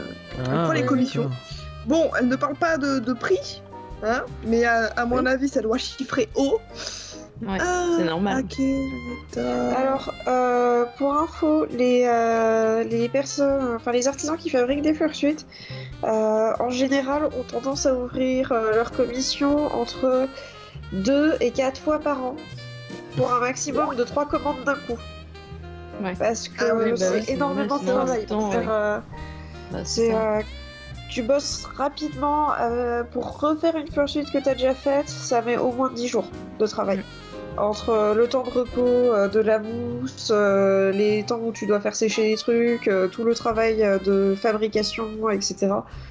Du coup, euh, du, du coup, c'est un boulot assez intense et c'est aussi pour ça que ça chiffre vite. Bah oui, oui, non, c'est normal. Hein. Et la fausse pourrure, ça coûte la peau du cul. Pourquoi de la fausse? Ah, Parce que la vraie fourrure, ça coûte encore plus cher et en plus, la grande majorité des furies sont contre, le, contre la fourrure. Va bien. Oui, ça, ça coûte des vies quand même. Je... Non, mais je rigolais, j'étais la partie, la partie glauque. non, mais pour les gens qui, qui Oui. sont pas sûrs dans le- l'auditoire. Eva, elle va Oh, sur le marché noir, euh. Je suis en train de penser justement à comment rendre ça glauque, faire une fursuite d'humain. Je crois qu'il y en a un qui avait fait ça genre sur internet. Je, ça- ça- je sais pas, ça me rappelle un souvenir d'un truc glauque sur DeviantArt. Est-ce que tu connais petits Edgain morceaux de, de gens accrochés. Aïe, aïe, aïe. Ah, ça y est, je suis n'entend- partie dans un délire. Personne n'a entendu ma blague, je suis très heureux. Euh, vas-y, vas-y. non, non, je le répéterai pas. ok, d'accord. Tu vas parler du qui- marché noir de Bistar Non, je disais, est-ce que tu connais Edgain Mais non, c'est. Ah oui, je connais Edgain. En effet, c'est du euh, fursuit d'humain. De sa maman, précisément. Non, Ah. ça c'est pas vrai par contre. Bon, ouais, c'est c'est pas, Ah bon pas grave. Ouais, non, il a. Bon, c'est pas l'endroit, mais. On on en en parlera peut-être parce qu'il y a en un comics, euh, il y a un comics sur Edgain qui, qui, est en, qui est en préparation, euh, qui a l'air très cool. Et j'ai vu l'annonce euh, tout à l'heure cet après-midi euh, que Delcourt le- allait le publier. Euh, voilà, avec Eric Powell, Eric Powell euh, euh, que Ah. j'aime d'amour. Pourquoi Euh, Ouais. Euh, donc on va peut-être passer à Beastar et on va conclure en disant que de toute façon la, la seule communauté qu'il faut mettre au banc d'internet c'est les fans de Sonic euh, parce que c'est vraiment, c'est vraiment trop cringe. Eux, ils sont vraiment allés trop loin. Mais du coup. Sonic, le- c'est un énorme pan de la culture furie, non? D'ailleurs, euh, vous connaissez sûrement euh, le euh, Fury et Fursuiter euh, Sonic Fox qui a explosé des gens euh, à euh, Street Fighter euh, en étant en fursuite. Ouais. Non, je Impressionnant. connais pas, mais euh, il faut que je connaisse ça tout de suite. On va aller regarder ça tout de suite. Ouais, Champion grave. de Street Fighter, voilà, euh, complètement queer et euh, en fursuite euh, sur scène. C'est ça. Et en, gros, quand il a, la première fois qu'il a gagné un truc comme ça en déboîtant. Il a pris le micro et il a dit Au fait, je suis gay. Et puis voilà.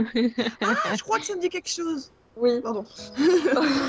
On va- On va passer la parole à, à, à Judas qui va nous parler de Beastars. Euh, je vais vous parler de son autrice. Ouais, vas-y. Alors, Ah, qui c'est qui fait la review du coup Hmm Tu fais que l'autrice ou tu fais tout Euh, Moi, c'est pas moi, c'est sûr.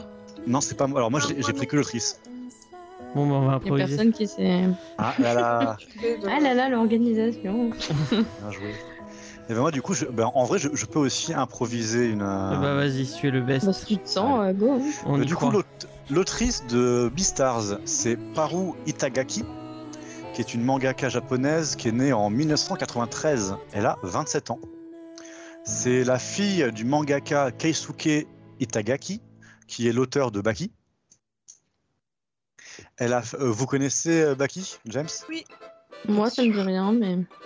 Oui, je connais et je- j'aime pas du tout par contre, mais je connais. C'est dégueulasse.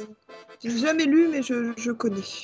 Ok. Bon, moi, j'ai jamais lu. ne lis pas, par- ne, franchement ne lis pas. Non, Oh, j'ai pas envie, t'inquiète pas. C'est- Le peu que j'en ai vu, ça me suffit. hein. Donc euh, Paru Itagaki, elle a fait des études de cinéma à l'université d'art de Musashino, qui est l'une des meilleures écoles d'art du Japon, qui est située un peu à l'ouest de Tokyo, si vous, si vous voulez tout savoir. C'est très joli, il y a des photos. Depuis son enfance, elle raconte qu'elle ne dessine que des animaux anthropomorphiques et des animaux tout court. Après ses études, elle dessine euh, des one-shots. Le premier qui est sorti, c'est Whitebeard and, and Boyne, qui raconte l'histoire d'une prostituée qui reçoit un bien étrange client, euh, qui est un vieil homme à la barbe blanche qui prétend être le Père Noël. L'histoire est super courte et très sympa. Franchement, euh, vous pouvez aller la lire, elle se trouve très facilement. euh, c'est super cool.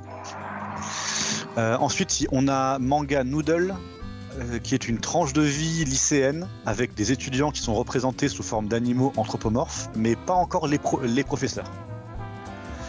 Et en, 2006, en 2016, elle commence Beast Complex, qui est son premier manga avec tous les personnages qui sont entièrement anthropomorphes. Puis dans la foulée, elle sort Beastars, qui est son manga phare qui se déroule dans le même univers et dont on va vous parler euh, tout à l'heure. Elle a aussi dessiné une courte série autobiographique Paruno Graffiti où apparaissent son père, sa mère et ses deux sœurs. C'est donc ça, c'est un, un- un- un- une petite, euh, je crois qu'il y a 17 chapitres euh, autobiographiques, un peu euh, d'histoire de vie. Cette année, elle sort aussi un one-shot qui s'appelle Bota Bota, qui est une, une comédie sur le sexe qui raconte l'histoire de Mako Ikari, une femme qui a la malédiction de signer abondamment du nez lorsqu'elle couche- euh, lorsqu'elle touche quelque chose de sale. Elle cherche à avoir des relations sexuelles, mais elle échoue systématiquement, car aucun homme n'est assez propre. ça me fait beaucoup rire, ça, c'est très bien. Ça a l'air très sympa en vrai. Oui. J'ai vu un, il y, a un, crédible. il y a un manga de sport avec, la même, avec le même délire. C'est un mec qui fait du foot, mais qui est, euh, qui est, sup- qui est parano des germes apparemment. Et qui, du coup, il est obligé de laver à chaque fois le ballon pour, parce qu'il peut pas le toucher. Ah. c'est, euh, Euh, Ah. Clean Freak Aoyamakun. Ouais, peut-être, ouais. Ouais, c'est génial. Euh. Et donc en conclusion, moi, je- euh, ce que je disais pour, euh, pour présenter l'autrice, c'était que c'était une jeune autrice qui a encore moins de 30 ans, euh, dont le style graphique est donc très tourné vers, vers les animaux anthropomorphes et qui adore dès le début de, de sa carrière des thématiques très matures qui tournent autour du sexe et de la tranche de vie. Et qui a un style qui évolue vraiment beaucoup. Pour avoir lu, euh, j'ai lu du premier au, au 19 là en, peu de temps. Et vraiment, on voit l'évolution de son style. euh, qui, elle, prend, vraiment de l'XP euh, à chaque tome. Vraiment. Mm. Parce que au début, c'est pas. Enfin, on va être d'accord. Enfin, je sais pas si vous allez être d'accord avec moi. Au début, c'est pas super, super joli. Et puis après, c'est. Enfin, c'est ouf. Je quoi. sais pas, je trouve que dès le début, en fait, ça a un style parce qu'on on sent Moi, qu'elle a vraiment une, é- Ouais, une- elle a- une elle a sa- éducation art- artistique. En Elle fait, a sa patte à elle, c'est sûr. C'est Mm. vrai. T'as Ah, raison. moi, puis on dessin, voit j'ai- j'ai pas plu du tout. On voit qu'elle a l'habitude de dessiner des animaux dès le départ quand même. euh, voilà, mais oui, elle s'améliore ap- après, mais c'est normal en même temps. euh, Ouais. enfin, c'est logique. Quoi. Bah, quand tu lis Berserk, c'est la, il y a la même chose. Enfin, tout- Bah oui, mais enfin voilà, la plupart des, des euh, quand ils font une série, ou même dans le temps, en vieillissant, on voit que que- qu'elle s'améliore, quoi. Tu t'affines au fur et à mesure. C'est ça. Et donc du coup, donc, si, je- si on doit pr- maintenant présenter Beastars. Donc Beastars, c'est sorti, euh, ça, euh, ça a été prépublié au Weekly Shonen Champion, qui est un magazine euh, japonais euh, de, sho- de shonen qui est édité par Akita Shoten. D'accord. Voilà. Euh, donc ça, c'est sorti, ça a commencé le 8 septembre 2016. Et a priori, ça s'est arrêté le 8 octobre 2020. Est-ce que tu sais si la série est terminée, James? Non, c'est toujours en cours. euh, Enfin, d'après euh, En cours d'après est euh, mes est sites de druides, hein. c'est toujours en cours.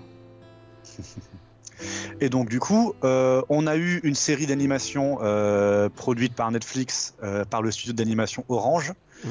qui a été diffusée en 2019 et dont la seconde saison vient de sortir en France. Mhm. Qui a une qualité d'animation qui est, qui est juste euh, folle, quoi. Eh bien, je ne l'ai pas regardé, je t'avoue. Bah, je- rien que regarde les. Enfin, je sais pas si tu, tu jettes le générique euh, de l'Opting 2. Enfin, je sais pas si c'est réalisé par la même équipe, mais ça y Alors, ressemble. généralement, au Japon, ceux qui réalisent le- les openings et ceux qui réalisent les, les animations d'épisodes, c'est deux teams différentes. Ouais. Il y a des équipes vraiment spécialisées dans les openings. Peut-être. Je sais pas peut-être raison. le coup dans le dans le cas dans le cas précis, je, ne- je ne sais pas. En tout cas, ça reste très beau. ouais. Beastars, du coup, qu'est-ce que ça nous raconte? Ça se passe dans un monde où euh, il n'y a que des animaux anthropomorphes qui cohabitent, où du coup il y a des, euh, des carnivores et des, her- et des herbivores, mais aussi plein de petites nuances euh, qu'on va dé- pouvoir découvrir au cours du manga. Et on, on fait euh, la- connaissance du personnage principal de Legoshi, ou Legoshi, vous, Legoshi. dites comment? Legoshi. Legoshi? Les gauchis, ouais. Dans le, enfin, dans l'anime, ils disaient gauchis. Qui est du coup un lycéen euh, qui du coup est en, est en première, je crois. Ouais, au en première, ouais. Et qui du coup va lutte avec, enfin va en fait euh, tomber amoureux euh, d'une lapine. Et du coup choc des cultures, choc de carnivores, herbi- herbivores. Et tout l'enjeu pour ce personnage-là va être de faire sa distinction, la distinction entre instinct de carnivore et euh, attirance euh, romantique euh, et sexuelle pour sa, euh, pour son amoureuse. Et après, le premier périple vrai du manga, enfin, je, sais pas, je me, je me de te couper, Oui, c'est qu'il il est dans le club de théâtre de son lycée. Et dans le club de théâtre, bah, le- la première chose qu'on découvre dans le manga, c'est qu'il y a un des herbivores du club de théâtre qui s'est fait manger. et a priori par, Gnac, un, dévoré. par un autre membre de l'institut Cherrytown, donc ça. un autre élève. Donc il y a une affaire de, euh, de meurtre qui reste quand même très en second plan pendant toute la première partie du manga, Ouais, Oui. mais qui va prendre du coup son importance. euh, voilà. Et du coup c'est un manga qui bah, va aborder des- la thématique et se questionner sur l'instinct euh, des carnivores. Et du coup, les relations euh, sociales euh, dans cette société où bah, il y, a des- instincts qui, e- qui existent et qui font que les carnivores ont envie de bouffer les herbivores. Et du coup, comment est-ce que cette société peut tenir? Quels sont du coup les rapports de force aussi dans cette société, les différentes stigmatisations qui va, qui va se faire et comment est-ce qu'elles vont s'incarner à l'intérieur de ce lycée mixte? Je sais pas si vous êtes d'accord avec moi, mais je trouve que là, une des forces du manga euh, de Beastar, c'est que justement, on parle beaucoup donc d'instinct, donc herbivore, carnivore, et selon la situation et selon le contexte, ça peut vouloir dire tout et n'importe. Enfin, euh, je trouve qu'elle arrive, elle arrive à aborder des thématiques complètement différentes euh, sur le même, euh, en, parlant de la même chose, quoi. On peut parler de sexe, on peut parler de violence, on peut parler d'identité, on peut parler. Enfin, à chaque fois, on est, on reste sur le même, le même truc. De, je suis un carnivore et peut-être que. Mais selon le personnage qu'il, qu'il, euh, enfin, quand pour euh, Legoshi, ça, ça, ça, ça, ça touche une thématique spéciale. Pour un autre personnage, ça va, toucher, ça va toucher autre chose. Enfin, à chaque fois, je trouve qu'elle arrive à le, à le caler et, en- et, en- et, et, et prendre un angle différent et, en, et raconter autre chose avec. Alors, si je réponds là maintenant, je vais vraiment attaquer le cœur de mon argumentation. Ah. Parce que pour moi, c'est justement ça euh, qui rend Beastars compliqué. Dans le sens où, derrière ces thématiques d'instinct et de rapport euh, carnivore-omnivore, elle va y foutre plein de trucs qui font référence à notre monde. Mm. Mais je trouve que ça fait une ambiguïté trop bizarre. Je, notamment dans les premiers, enfin moi je vais le dire de suite, j'avais essayé de lire Beastars il y a un an et demi. J'ai refermé le premier tome et j'ai dit je ne lirai plus jamais ça. C'est affreux. Et ben moi, je- quand tu parles, enfin quand tu, tu le tournes comme ça, moi je, tr- je trouve, et bon, j'espère que tu le prendras pas mal, que t'as, en, en, en le prenant de cette façon-là, tu comprends pas ce qu'elle essaie de te raconter. Et, euh, et en réduisant ça sur un, un côté un peu, je, t'as l'impression, enfin, je sais, je sais pas si c'est comme ça que tu le vois, mais euh, au début tu disais, ok, c'est euh, c'est de l'instinct, donc c'est masculin, féminin, et forcément il y a un côté euh, euh, autour de la, de la culture du viol entre guillemets et du, euh, non, c'est comme ça que tu le voyais, non? Bah, en fait, de base, quand t'as un, quand t'as, enfin, les animaux anthropomorphes ont, ont depuis toujours été utilisés pour faire des parallèles avec nos sociétés. Oui, oui, bah oui. Tu prends La Fontaine, tu prends le roman de renard, tu prends plein de trucs comme ça. En fait, à partir du moment où tu vas défaire, enfin, où tu vas faire un monde euh, qui est aussi symbolique avec des carnivores, des, des herbivores, plein de, plein de rapports entre animaux qui sont la base du symbolisme dans notre, dans notre culture humaine, bah, en fait, c'est forcément pour faire une parabole sur, euh, sur notre société. Du coup, genre, au début, on est, vraiment, genre, t'essaies de chercher qu'est-ce que, euh, qu'est-ce qui se cache derrière le carnivore dans ce manga. Mm. Qu'est-ce que ça représente Et c'est en me posant cette, cette, cette question que j'étais mal à l'aise absolu en fait, parce que genre juste, c'est pas vraiment la bonne question à se poser quand tu euh, abordes Beastars. Et c'est très bizarre. Ouais, faut Parce que, genre, euh, contexte. Ouais, enfin c'est très bizarre. Mais notamment en fait, bah, lorsque je lis le premier tome, dans le premier tome, vraiment l'action de base, à part le meurtre, c'est euh, Legoshi qui manque de dévorer euh, la lapine. C'est leur rencontre en fait, c'est ça, et c'est c'est ça qui se passe.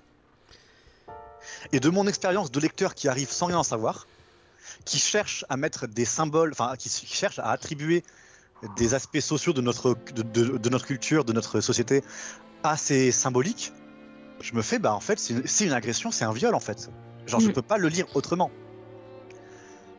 Et c'est beaucoup, enfin, c'est, je pense pas, enfin, je pense pas que le manga le tourne comme ça en fait.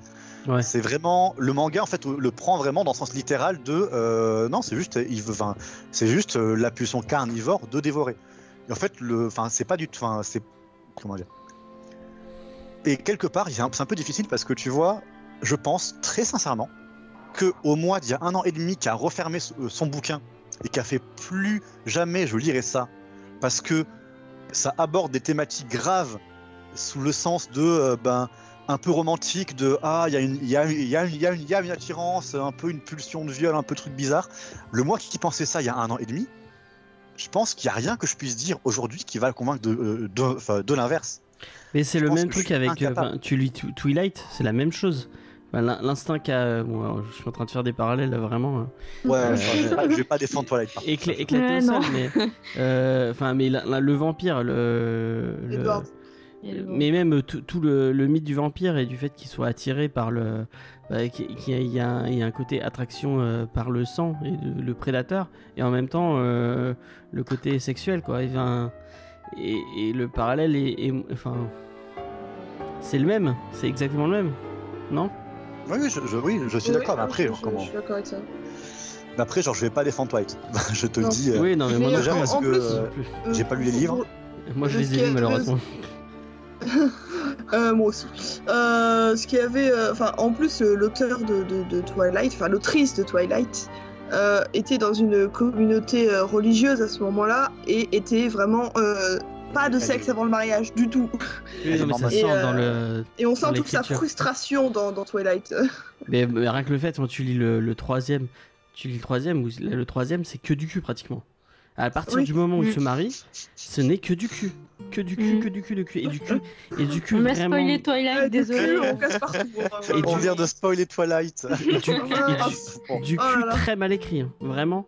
Ouais. Sens que c'est mais- quelqu'un qui a pas, qui a pas beaucoup d'expérience et qui. euh, Mais du coup, comment est-ce que tu essaies de, de me défendre ton point de vue avec un exemple mal écrit? Non, mais enfin, là je te dis tout Oh, mec, l'idée mais. est là, c'est le tout le, le mythe du vampire qui est le qui est le même euh, enfin c'est un c'est un parallèle que tu trouves de que tu trouves dans plein plein de récits en fait et qui Ouais. qui représente pas forcément le viol c'est juste le côté le la pulsion quoi mais euh, la pulsion qui va pas jusqu'à euh, en plus euh, sans sans spoiler l'acte il il il- il il- enfin Non, je. J'étais, j'ai envie de spoiler, mais je le ferai pas. Mais... Je te reprends le micro si tu veux bien. oui, voilà. J'aimerais avoir donc, l'avis de l'eau, euh, enfin, à moins que tu veuilles euh, développer. Bah en fait, je, je vais terminer un petit peu pour revenir ce dont je parlais en premier, c'est-à-dire que derrière cette euh, notion de euh, d'instinct de dévoration des carnivores, elle va y caler plein de trucs, plein de trucs qui pour moi, euh, en fait, genre, ce qui fait que il y a, en fait, il y a, il y a plein de thématiques qu'on peut retrouver en substance, mais il y en a aucune qui va être vraiment incarnée par le par la notion euh, centrale. Par exemple, à un moment, du coup, euh, il y a euh, un parallèle avec euh, le racisme Ouais. qui se fait par rapport aux carnivores. Mm. Où du coup, bah, après qu'il y, ait eu- qu'il y ait eu un meurtre ou qu'il y ait divers incidents, en fait, bah, les herbivores se tiennent un peu à distance des carnivores, euh, vont commencer à les ostraciser dans les lieux publics, à pas s'asseoir à côté. Là, on parle de ségrégation, il y a vraiment un moment où il parle de ségrégation. Exact- exactement. Mais, bah, en fait, dans ce monde-là, en fait, du- enfin, du coup, l'autrice, elle en parle avec du coup, plein de codes et de messages symboliques qui renvoient très clairement au racisme. Ouais. À, à coup de, euh, oui, mais c'est que des préjugés, il faut lutter pour vivre ensemble, etc. Sauf que dans, le, dans les faits, à ce moment-là, dans le manga, on te dit oui, mais en fait, les carnivores, ils ont bel et bien un instinct de euh, euh, pour euh, pour dévorer leurs euh, leurs voisins. C'est pas du tout comme dans la société humaine, lorsque bah, les personnes de couleur vont faire l'objet de euh, de préjugés stigmatisants à base de ils vont casser ta bagnole et ils vont euh, Ouais, ouais. et te voler ta femme et ton boulot. Genre et pourtant c'est traité de la, de la même façon. Oui. C'est pour moi vraiment enfin et encore euh, encore même si bah, j'aime beaucoup le manga euh, dans ces phases euh, dans, dans certaines phases. Trucs qui pour moi enfin genre comment dire Elle se piège un peu des fois avec son, avec son contexte. Ouais. et genre en fait genre t'es avec en fait en voulant à la fois faire passer des trucs par rapport à notre monde mais sans embraser enfin embrasser complètement la volonté d'en faire une parabole claire avec des avec des avec des équivalences claires bah, ça fait que c'est super ambigu à des moments et que moi ça me met mal à l'aise sur plein de points parce que je me dis potentiellement là on a un discours de la culture du viol potentiellement là on a un discours qui, euh, qui nous dit mais en fait le racisme est justifié potentiellement on a plein de discours qui si on prend la, le parallèle un peu trop au pied de la lettre sont hyper chelous Mais plus t'avances dans le manga, et plus je trouve que ça s'affine au niveau du. Et juste, ouais, ça je suis entièrement d'accord en fait. Tu vois, en fait, petit à petit, dans le manga, en fait, il y a plein de faits qui vont nuancer ça.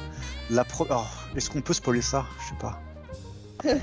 La première fois qu'on va voir un certain lieu, ce lieu, on va te le, on va te le montrer et, et, et on va te dire, il symbolise que euh, on vit dans, enfin, que ils vivent dans une société où les herbivores et les carnivores sont égaux et où personne n'exploite personne.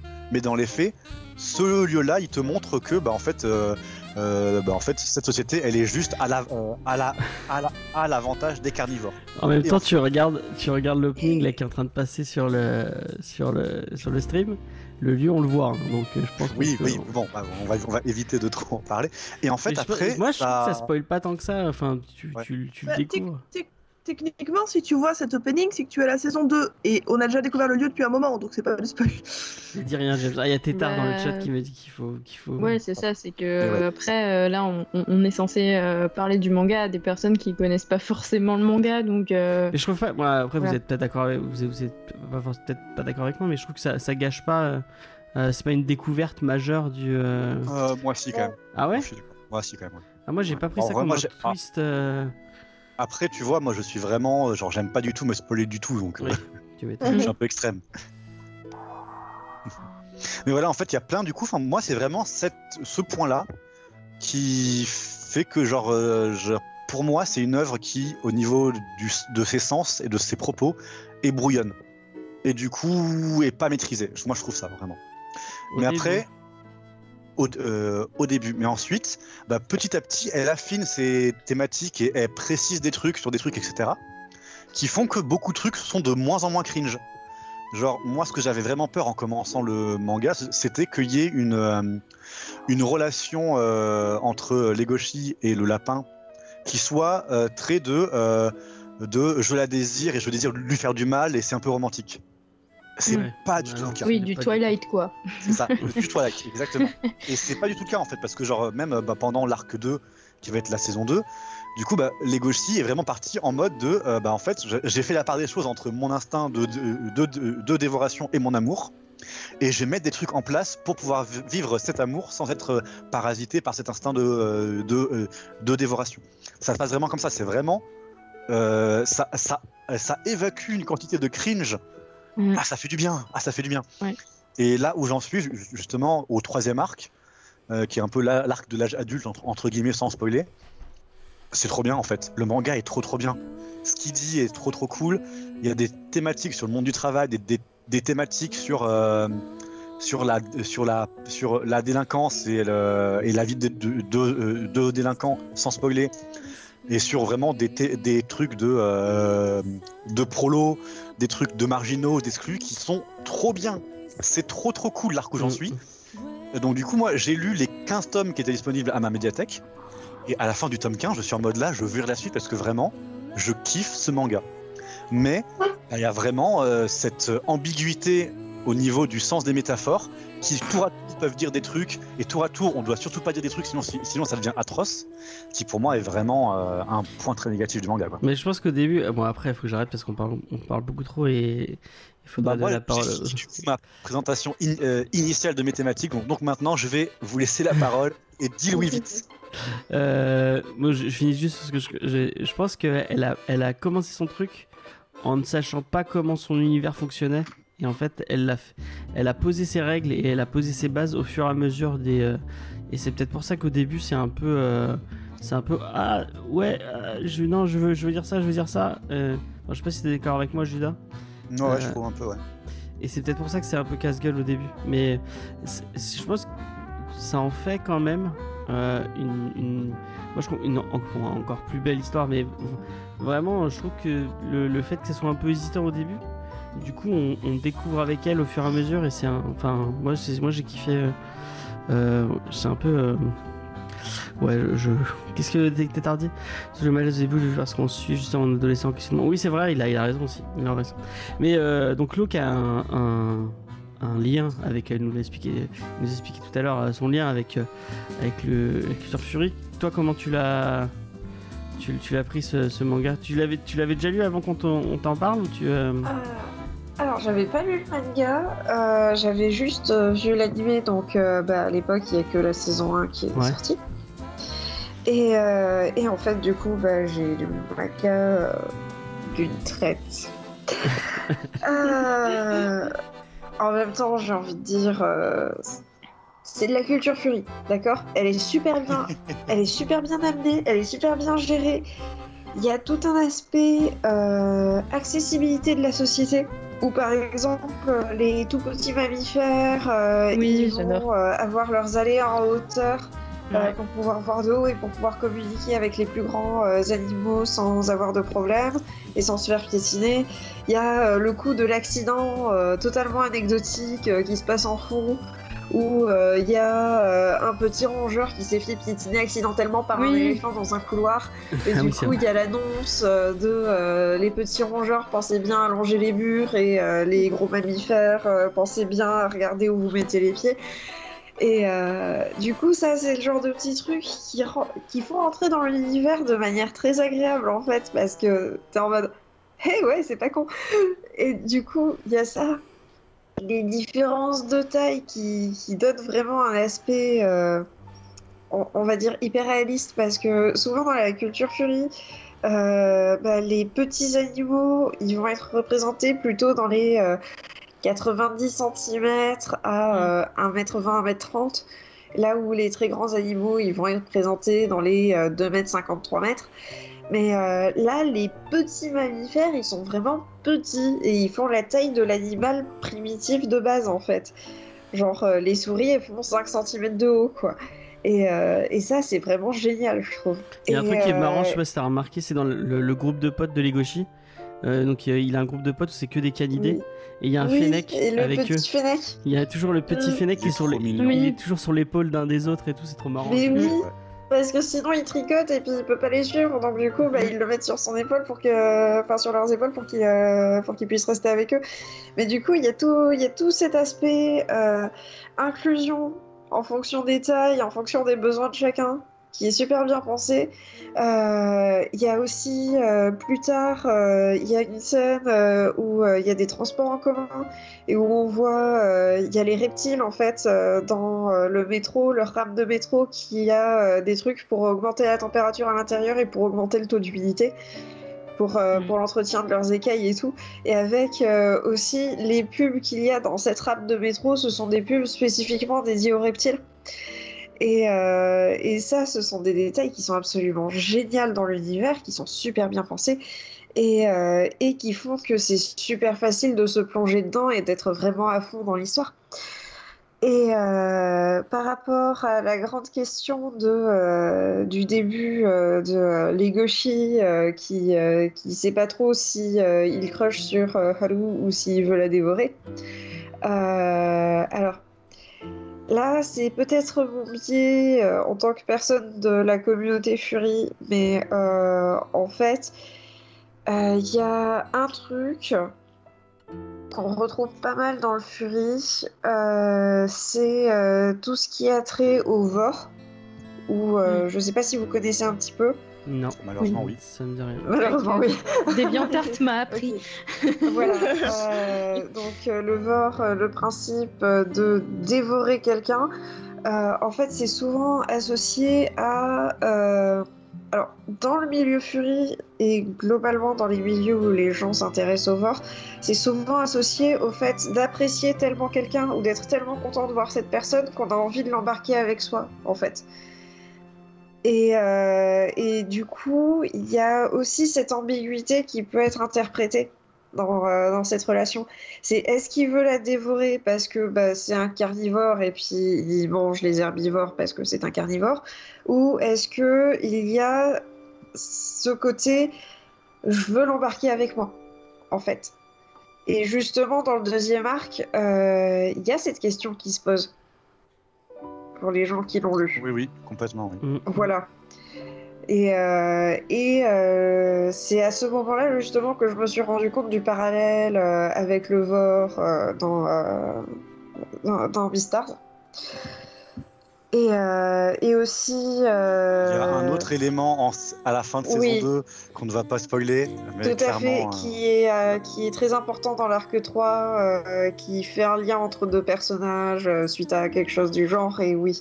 Oui, c'est vrai. Et, Je viens de- Voilà, sans, sans donner de détails, mais euh, oui, tout à fait. Et justement, ça, c'est totalement, euh, c'est totalement dans les tripvores, en fait, ce, euh, ce côté.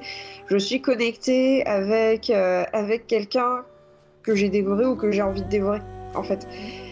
Et Pardon, ça rejoint juste un, truc que j'avais vu passer sur Twitter et après je m'étais un peu renseignée. C'est euh, une pulsion euh, qu'on peut avoir euh, aussi, enfin que n'importe qui peut avoir même sans être dans la culture du vor ou quoi que ce soit. C'est les pulsions de quand on voit un truc trop mignon, on a envie des fois de le tuer. Ça, c'est des choses qui peuvent arriver.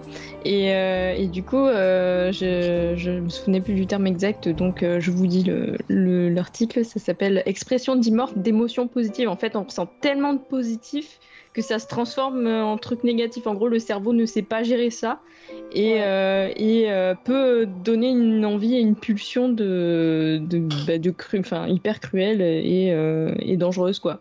Voilà. Tout à fait. Euh, alors l'imagerie Vor, ça va pas avec ce genre, euh, c'est pas généralement associé à ça. Euh, par contre, oui, en effet, ça peut être, euh, ça peut être aussi un élément, euh, ça peut être aussi une façon d'interpréter euh, justement certaines relations dans Beastars. Mhm. Et par rapport au par rapport aux règles de l'univers, on va dire, euh, genre euh, la position des carnivores et des herbivores dans la société, etc., où euh, justement ça peut donner l'impression effectivement que c'est mal branlé au début et que ça s'affine avec le temps.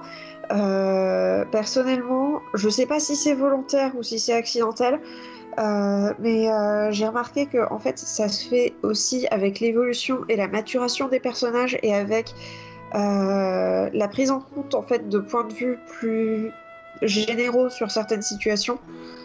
Et du coup, en fait, je me demande si c'est volontaire ou accidentel, mais du coup, ça donne vraiment un aspect euh, perception du monde très naïve et idéalisée au début, et qui est beaucoup plus réaliste et nuancé et pas forcément euh, juste euh, tout blanc tout noir euh, vers la fin en fait. Puis c'est vraiment les Euh, gauchis qui grandit en fait, hein, parce qu'au début, C'est ça. au début, Il s'ouvre au monde. il, il dé- il découvre, c'est l'adolescence. Tu découvres tes, tu découvres le sexe, tu découvres tes envies quoi. Euh, c'est euh, au début, il, il- je pense qu'au début, tout début de la, de la, la série, il, il, il, com- enfin, il a, il a je, je galère à parler, excusez-moi. Il, euh, il cherchait pas les, les femelles, il voit pas du tout euh, le, enfin, il est comme quand t'es en primaire quoi, où tu, tu, tu, tu joues qu'avec les garçons et tu, euh, tu fais pas de distinction entre les femelles et les, et, et les mâles, enfin du coup pour, entre les hommes et les, les filles et les garçons pour, et puis au, au fur et à mesure tu découvres bah, tes, tes envies et ton, et je pense que c'est plus ça qu'elle essaie de dire plutôt que enfin, C'est tout à fait possible qu'il y ait de ça aussi. hein. enfin, moi je le vois comme ça en tout cas. Oui, oui.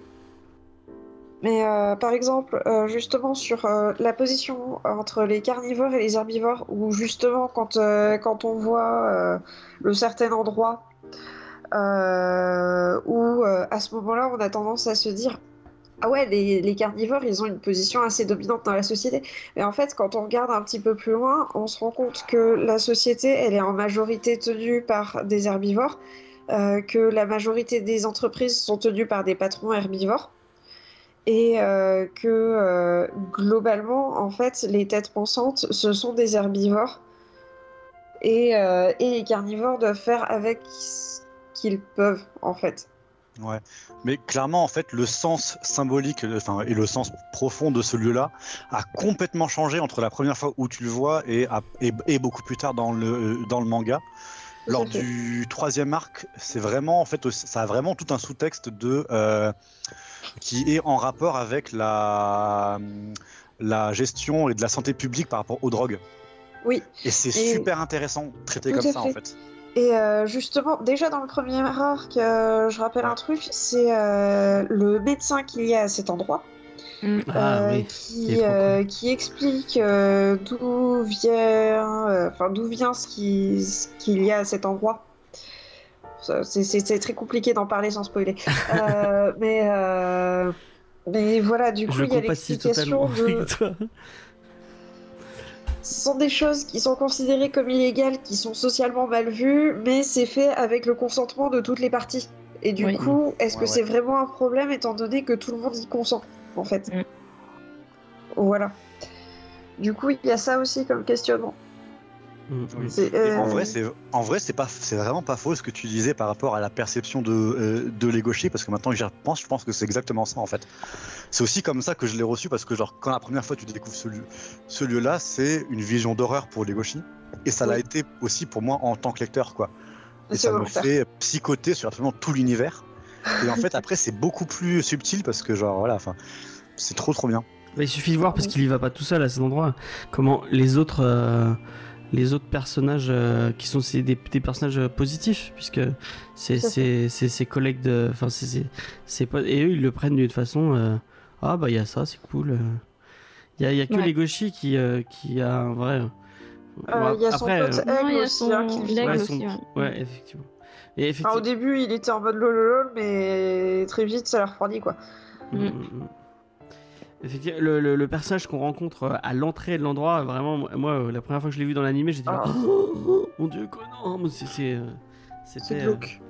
Ah oui, merci à Miss Miss Fromage Fromage. qui nous, euh, qui nous envoie un, un raid de Super Son. Euh, bienvenue, euh, bienvenue Miss Fromage, euh, bienvenue tout le monde. On est en train de parler de Beastar, euh, qui est un, un manga, un superbe super manga, euh, avec un monde. euh, en gros, pour vous, pour vous expliquer très rapidement, c'est euh, Zootopia en mieux.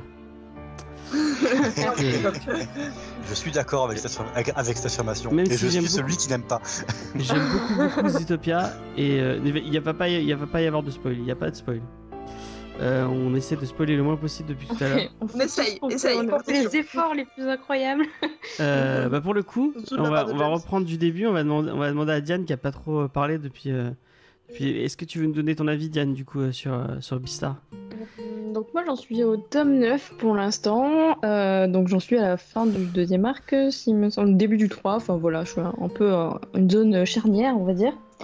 Euh, et ben ouais, moi aussi, au, dé- au début j'avais aussi un peu cette espèce de, de côté déstabilisant avec les gauchers où je savais pas comment le juger, comment le, le, le, le pressentir et, et je me disais ah mais du coup bah, comme on, on a dit euh, tout à l'heure euh, ah est-ce que c'est la métaphore de ça? Mais non en fait c'est la métaphore de ça mais Il y a des gens coup, qui sont très contents de te voir sur le chat apparemment. Euh, Enfin, salut t'entendre. Miss Fromage, je vois, euh, waouh, la hype et, euh, et du coup, ouais, donc euh, j'étais un petit peu, euh, un petit peu dérangée par ça, mais je me suis dit, bon, c'est pas grave, le reste m'intéressait quand même, l'univers m'intéressait. Comme l'a dit Lo, le- les, petites, les petits détails qui enrichissent l'univers, qui font que chaque animal a sa place en fait dans la société, et du coup, c'est très, c'est très prenant. Euh, et euh, il y a aussi un côté qui, a fait que bah, je pense que j'aurais bien aimé lire ce manga quand j'étais ado, parce que je vois bien l'ado que j'étais s'identifier à Legoshi et un peu aux problématiques qui pouvaient, qui pouvaient euh, lui venir en tête. Euh, C'est ce côté où il se, cherche euh, et en même temps il veut devenir le meilleur possible, mais c'est compliqué. Enfin voilà. Et donc ouais non c'est franchement c'est une très bonne surprise. J'aime beaucoup le dessin. Je trouve que elle a, enfin comme on dit, il, ça s'est amélioré. Mais moi dès le départ j'étais j'étais très très contente. Enfin j'ai- j'aimais beaucoup le, le dessin dès le départ. Ça change Et, vraiment euh, du manga habituel. hein. Vraiment, tu sens qu'elle a, un- elle a une patte graphique à elle. quoi. Ça Ouais, c'est ça. Et puis, euh, ouais, je sais pas, ils sont tellement expressifs et, enfin, comme je disais, on voit qu'elle a eu l'habitude de dessiner des animaux depuis longtemps parce que euh, on reconnaît, enfin, je sais pas, il y a une vibe euh, qui, qui, qui en ressort qui est très très bien. Et, euh, et je voulais dire un, un autre truc, mais j'ai oublié. Donc, Et à, euh, à aucun moment tu te dis ah mais c'est quel animal? Euh, À chaque fois tu reconnais.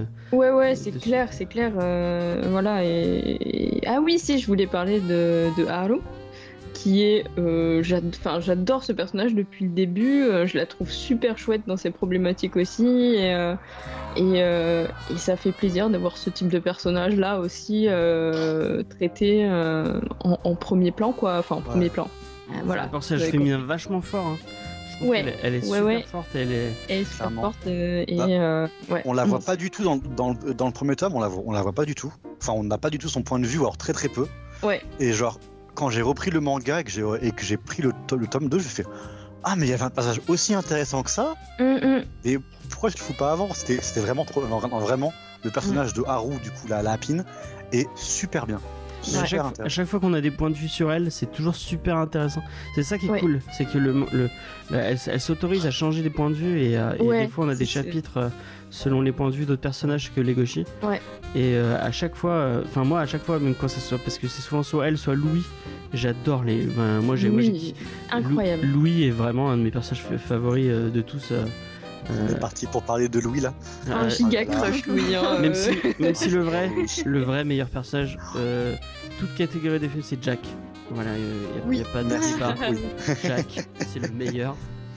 Mais par contre, euh, enfin, moi, je, enfin, James, tu vas voir de suite de quoi je parle, mais je trouve que dans l'arc 2, euh, Louis a une big Griffith énergie. Ah oui, C'est fabuleux. Ah, c'est trop bien. C'est ça aussi. Mais euh, c'est ouais. le meilleur, c'est tellement Ouais. le best. Alors, il y a un truc qui m'a déçu de lui. euh, là, euh, voilà, j'attends de m'en remettre, puisque Judas m'a dit que ça valait le coup après. Mais, euh, mais ouais, il y a un petit truc où j'ai fait Eh, quoi? Mais pourquoi? Mais, mais sinon, bah, franchement, ouais, faut, faut, faut, enfin, si vous commencez le manga que vous n'êtes peut-être pas forcément convaincu, essayez de lire les deux, trois autres premiers, enfin, les deux, trois tomes suivants. Et je pense que ça, ça, ça marchera, quoi. Ah, je suis pas d'accord avec ce que vient de dire Tétard dans le chat, mais vraiment. Mais à- Ah, moi non plus, je suis aux antipodes. 1000%. Parce que Tétard dans le chat a, a, a dit, donc euh, je- Ah ouais, perso, le plus. reproche que je ferais sur les Goshi, du moins pour ce que j'ai lu, c'est qu'il reste malgré tout un peu trop vide afin de rester un bon catalyseur pour la passation de l'histoire par le lecteur. Non. Et du coup, il reste souvent un peu trop plat. Je suis d'accord avec ça. un peu.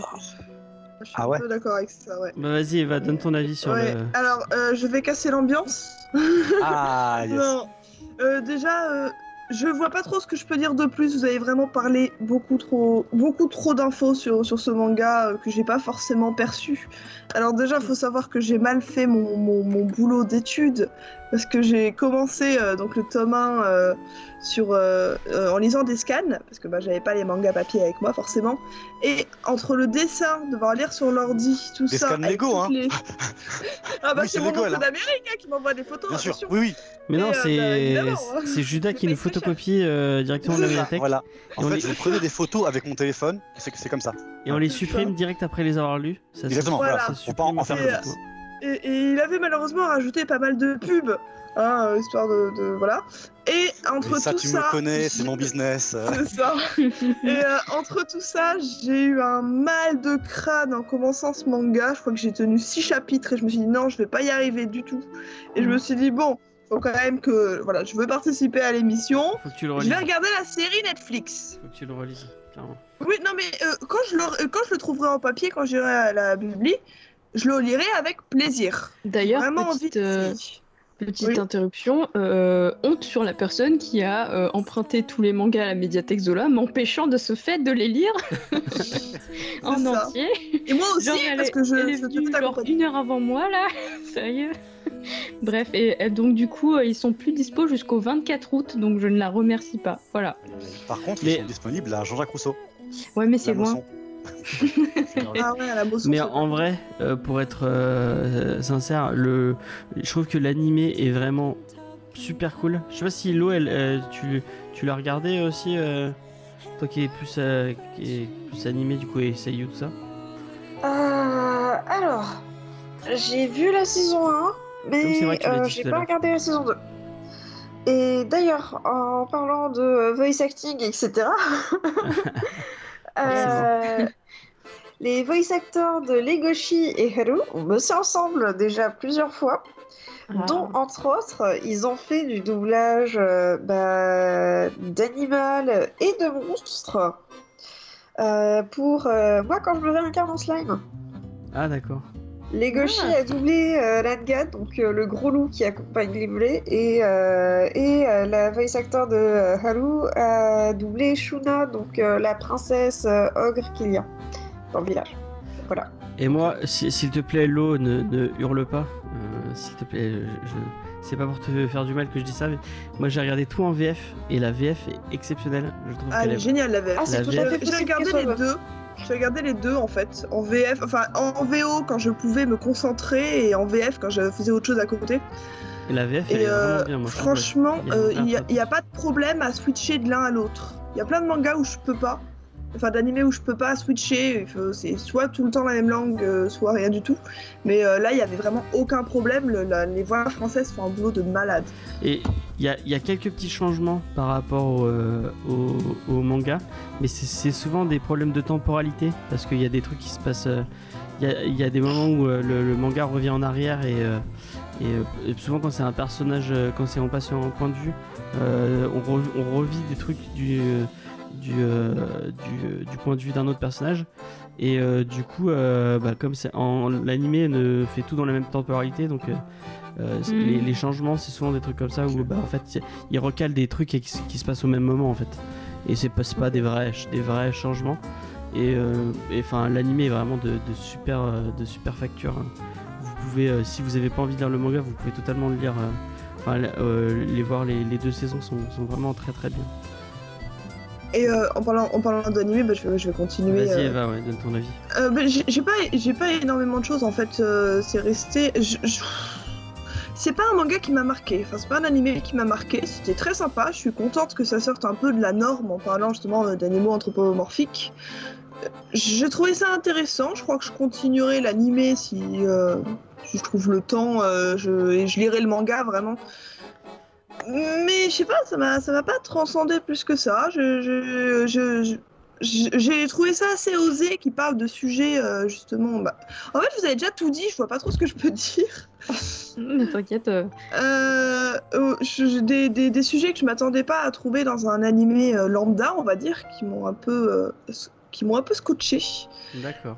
Mais euh, sinon, je, je- je- je vais faire hurler, mais ça m'a marqué autant que Zootopie, quoi. Oh, non, tu peux avec des meilleurs animes, avec des meilleurs openings. J'ai adoré les openings. Moi, le seul, non, le mais- seul point noir par rapport à l'animé que je pourrais trouver, eh, je suis désolé, je parle vraiment beaucoup trop. Euh, euh, Ah, le, le fait que ça soit très psychologique, euh, je pense que c'est un peu dû à ça. Le, les personnages, et surtout les gauchis, passent son temps à penser et à penser à lui-même. Et il y a vraiment des moments où, euh, où on, on l'entend penser. Et genre, il y a, il y, a, il y, a, il y a vraiment un moment où je me suis dit, non mais arrête, euh, enfin, ça, ça devient ridicule. Il y a un moment où il discute avec quelqu'un, il est en train de discuter, et en même temps qu'il est en train de discuter, il est en train de penser dans sa tête à autre qu'il va, qu'il doit, qu'il doit dire, mais t'es en- train de... enfin, moi j'étais là, arrête de penser, mais p- parle, enfin ça sert à rien de...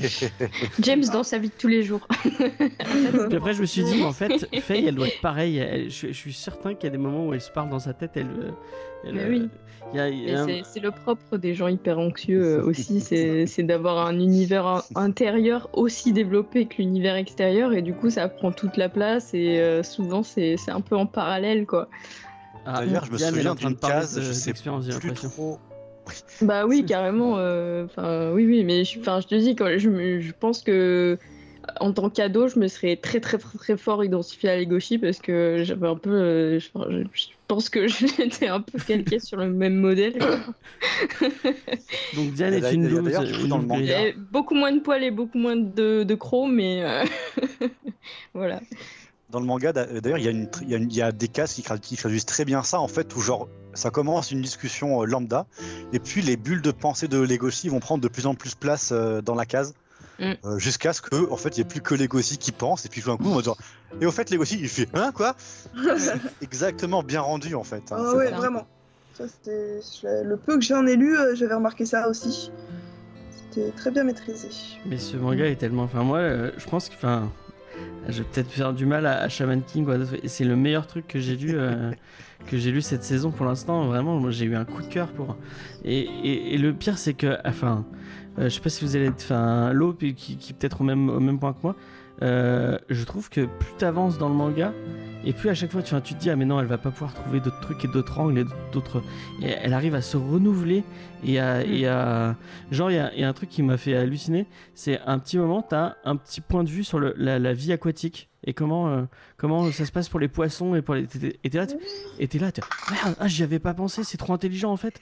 Et, euh, et ça t'ouvre tout un nouveau, un nouveau, un, un nouveau, un nouveau truc qu'elle qu'elle- qu'elle pourrait, qu'elle pourrait euh, traiter. J'ai trop hâte de voir ça.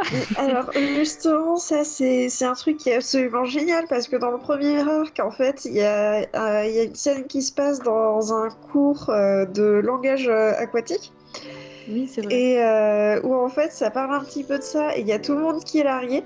Et, euh, et en fait, euh, genre, ils suivent pas trop pendant le cours parce que justement, il y a personne qui comprend rien. Et, euh, et dans le dernier arc, du coup, bah, il y a un moment où les persos rencontrent quelqu'un qui vient de la mer. Et euh, où il y a toute, euh, toute l'explication de, bah, du coup, ils se retrouvent à découvrir la culture des gens de la mer et à apprendre aussi de la langue des gens de la mer, mais à pas trop savoir comment le dire et à pas trop savoir comment communiquer avec, etc. Parce que du coup, ils ont pas écouté en cours. et c'est absolument standard. Mais oui, c'est génial. Et, euh, et ça, c'est euh, c'est bien parce que du coup, ça rappelle le F, fallait écouter en classe. Mais euh, mais il y a aussi l'aspect, bah, justement, il y a globalement tous les grands courants culturels qui ont été pensés dans l'univers. Et ça, c'est merveilleux. Et oui, par exemple, les déménagements avec. les déménagements des gens dans la mer, c'est juste magique. Moi j'aime bien le petit détail du fait que comme il était dans la mer, euh, donc les personnes, le mec qui vient de la mer est nudiste parce qu'il, il- comme bah, t'es dans l'eau donc forcément t'as pas Pas d'habits. Et euh, il y a plein de moments où il se retrouve à poil et tu fais ah mais c'est un peu cringe pourquoi t'as pas d'habits et tout. Et euh, c'est, marrant. C'est vrai que du coup, ils portent des vêtements, euh, donc. euh, ok. Non, mais c'est Oh, ça a drôle l'air parce trop que cool. euh, ils ont Bah, tous des poils, tu sais, mais, euh, mais Oui. lui, ça pose problème s'il est à poil. Cet arc-là a, euh, a un petit côté euh, maison Ikoku, si vous voyez. C'est vrai, Ouais. ouais, c'est vrai, c'est vrai, c'est, Trop c'est- j'y avais pas pensé mais c'est totalement vrai. Mais oui. Mais C'est vrai que c'est une barre de HLM très spéciale quand même. hein. Mais même tous les, enfin, tous les nouveaux personnages sont, sont enfin, à chaque fois qu'ils rajoutent un personnage, tu te dis ah, et il est tout aussi cool. Enfin, il y a un cheval après qui est génial. Après, on voit, on voit la famille Ouais. de Legoshi qui est, qui est super intéressante aussi. Alors là, vraiment pas de spoil parce que c'est voilà. Oui, oui, non, mais je, je vais pas. euh, Ils ont compris les. Euh, mais vraiment, euh, moi, je, je, je- ce, ce, ce manga, j'ai. Et, et du coup, James, toi, tu tu t'y attendais à avoir un tel coup de cœur ou, euh, ou tu y allais un peu à, à reculons euh? Euh, bah en fait, euh, j'avais déjà vu, j'avais déjà vu toute la saison 1 et j'avais vraiment un vrai coup Ouais. de cœur pour la saison 1 du manga. J'en avais parlé plein de fois dans Comedy Discovery. J'avais essayé de casser les couilles à tout le monde pour qu'il le regarde et je n'avais pas réussi. Je me souviens pas? J'étais là à ce moment-là non, je crois que t'étais pas là. Si on était, en- on était, en- j'étais face à Mathieu et Igor, tu vois, ça fait totalement. Ah oula Je sais pas qui c'est. C'est des anciens de, de- bah, que tu vas, tu vas découvrir mardi. Ah tu oui. Par message, j'ai j'ai vu. Et euh, mais euh, du coup, oui, il y avait pas. Et puis même euh, Vincent, tu vois, c'est pas trop son, son, Oui, son, son- son délire. Quoique Vincent est arrivé après toi, donc euh, il n'était pas encore là. Euh, mais, euh, mais et vraiment, mais le manga, je pensais pas le bouffer aussi rapidement. Alors, je me suis dit bon, je vais le lire parce qu'il faut bien le lire, sachant que j'avais Ouais. déjà vu la saison 1 et la saison 2, et j'ai pris plaisir à relire des trucs que j'avais déjà vus. Euh, et, Ça, c'est cool. Et moi, non, je pensais pas que vraiment que ça, que ça soit autant quoi. Les autres, on fait notre petite conclusion aussi sur le sur le, le titre. Ouais. Euh, on commence par Eva. Euh, ah, bah, que- comme je l'ai dit, euh, je... moi ça a été très moyen, très lambda, un bon animé, mais qui va pas marquer plus que ça. Il faut vraiment que je lise le manga, et euh, je pense que quand je l'aurai lu, euh, j'aurai un avis différent, mais pour le moment, c'est. Je sais vraiment pas, pas, pas quoi en dire de plus, c'est très sympathique. J'aime beaucoup l'animation euh, 3D, ils ont pris des risques sur ce coup-là, et ça rend très bien. Euh, J'ai hâte de lire le manga. Voilà, c'est tout ce que j'ai à dire. Et tu aimais beaucoup, euh, parce que tu l'as pas dit, le premier opening euh, qui est tout en oui, marionnette. si je l'ai dit tout à l'heure, oui, tout en marionnette. j'ai- trouvé ça assez euh, osé euh, de, faire ça, mais je crois que c'est le, bon côté de Netflix, justement, les, petits changements comme ça. Euh, oui, non, j'ai adoré le premier opening. Je crois que c'est un des seuls openings euh, d'animé avec, hormis à, à la limite celui du premier, du premier animé FMA, que je regarde à chaque épisode. que je Et ne la- saute pas. La- on en a pas parlé, mais la BO est géniale. La BO, est, elle a Ah ouais, franchement, un super. petit côté jazzy et tout, qui est ouais, vraiment, euh, elle, est, elle est ouf cette BO. C'est le genre de truc qu'on peut écouter même sans regarder en fait. C'est Ah le genre ouais, de truc que je sûrement. pourrais mettre en bruit de fond euh, pendant une fête ou un truc du genre et euh, Bah, c'est ce que vous que entendrez durant le podcast, a priori. Je vais mettre ça. Euh, on Hum, passe à Diane qui peut-être? dit, Juste Tétard qui dit que l'opening c'est une décision du studio et que c'est pas lié à Netflix.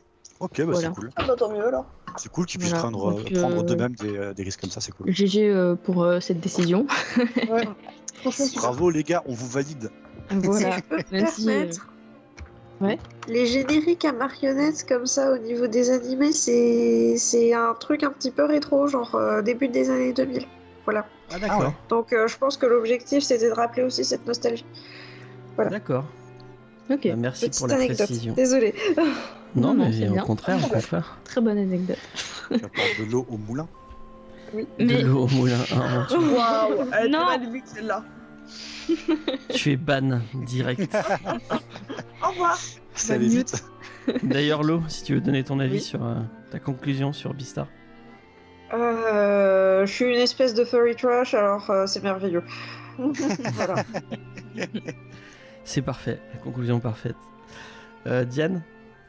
Ouais, bah, lisez, euh, lisez Beastars. Euh, franchement, euh, excellente découverte. Si vous avez aimé Black Sad et que vous avez envie de passer au, man- au manga et de tester des, mangas, pourquoi pas enchaîner avec ça. Et puis non, mais même blague à part, en soi, c'est vraiment un très très chouette manga. Du coup, j'en suis au tome 9 et moi qui n'aime pas les longues séries, euh, bah franchement, euh, celle-là, euh, elle, elle rentre totalement dans ma bibliothèque. Je vais, je vais lui réserver une place. C'est vrai que c'est pas con, mais c'est une- ça pourrait être une super porte d'entrée pour. Il y a Tétard qui râle sur le chat. C'est tard et il a décidé de nous embêter ce soir. Il a, il a pas été invité, donc il vient, il vient donner son avis dans le chat. c'est ça. T'inviteras la prochaine fois, Tétard, t'inquiète. Euh, mais je veux dire, ça pourrait être une super bande d'entrée pour des gens qui, qui liraient pas beaucoup de manga et qui disent Ah, tiens, regarde un truc avec des, des animaux anthropomorphisés, ça peut être. euh, Ouais. Mais du coup, il faut qu'il dépasse le premier tome. euh, Enfin, faut qu'il lise euh, un peu plus que, un peu plus loin que, le- que les premiers tomes, je pense. Parce que, bah, comme disait euh, Judas, euh, voilà, tu peux euh, n'avoir lu que le premier et te dire ouais non, pff, flemme, ça va être comme. nul. Et en Ça me, ça me euh, fait penser à ton frère qui euh, direct avait dit Ah, mais non, ah non, oh mon dieu, ça va être. euh, je crois que. Enfin, il doit avoir un, un- un truc bizarre avec le, le Fury. Mais je pense que- mon frère, enfin, il est de base euh, communauté de gamers, euh, tout ça, et on sait que les gamers sont pas toujours friendly envers les envers les, les, les Furies, même si euh, il y a beaucoup de Furies qui sont gamers. Euh, Euh, 4chan a fait longtemps une guerre anti-furie euh, qui Ouais. a fait rage sur internet entier. C'est ça. Et voilà, quand je parlais de mes potes euh, qui trachaient les, les Furies, c'est des, des gens qui ont été élevés dans, enfin qui ont été élevés, qui ont grandi avec 4chan euh, et, Ouais. et autres euh, joyeusetés comme ça, et qui du coup, euh, sans y réfléchir deux minutes, euh, trashent euh, les Furies. euh, voilà. quoi. C'est- C'est donc euh, il y a peut-être des, enfin il y a des restes de cette euh, de cette culture euh, de connards dans, parmi les gamers et, et les, les communautés geeks malheureusement et, et je pense que mon frère il a dû baigner là-dedans et que voilà après euh, je pense que si on lui en parle un peu et qu'on qu'on y réfléchit un peu il va pas Tu crois il qu'il kifferait Euh, je pense que bah après c'est pas son style de, Ouais, de j'avoue. manga on est au courant que Ça manque de isekai et de. sur- ouais voilà mais, euh, mais en tout cas, euh, si, euh, je combat, pense hein. que si on lui met l'animé sous le nez euh, et qu'il le regarde, euh, ça lui déplaira pas forcément quoi. Mm, mm, mm. Je disais, même s'il y a du combat, quand même, il y a des, il y a des jolis combats. euh, euh, euh, sans Ouais. trans- Bon, je vais arrêter, je, je vais spoiler tout le monde. Euh, Judas, est-ce que tu veux finir? Euh, Est-ce qu'on a eu tout le monde avant? Oui, Ouais. c'est ça en Oui. fait. Oui, oui. Ouais. Bah en fait, moi j'ai vraiment, j'avais, j'en ai entendu parler par, euh, par plein de potes Mm. qui me le vendaient comme étant, enfin, un manga que comme on en lit qu'un dans une vie. Et j'avais- testé le, le, premier le premier tome avec l'idée de vraiment de me faire la série entière. Et j'avais lâché, j'avais fait en mode là, ja- jamais je, euh, je, je- je lis ça. Ce que j'y vois, ce que j'y lis, c'est horrible. Ça... Et en fait, euh, je, vraiment, comme j'ai dit, en fait, il n'y a rien que je pourrais dire au mois de l'époque euh, qui va le convaincre. Mais en fait, il faut vraiment dépasser cette, euh, cet a priori et, euh, et les lectures faciles qu'on peut, euh, qu'on peut en faire et faire un peu confiance à l'autrice pour voir là où elle va nous emmener. Mm. Et là où elle nous emmène, c'est vraiment magnifique. Vraiment, je suis en train de kiffer. Et genre, j'ai qu'une hâte, c'est de lire la suite. Et c'est vraiment en train de rentrer dans, dans mon top manga personnel, alors que c'est un bouquin que je jurais il y a, il y a trois semaines, que je jurais sur Mhm. tous les toits que c'était le pire manga du monde et qu'il fallait pas le lire. voilà. Peut-être que tu vas avoir le même, le même effet avec Death Note si tu le relis. euh. Non, jamais. Ça, par contre, non, ça c'est définitif. Faut pas pousser. l'épisode sur Death Note, on voit Judas changer d'avis. Mais en Voilà, fait, mais la peine de mort, c'est trop bien.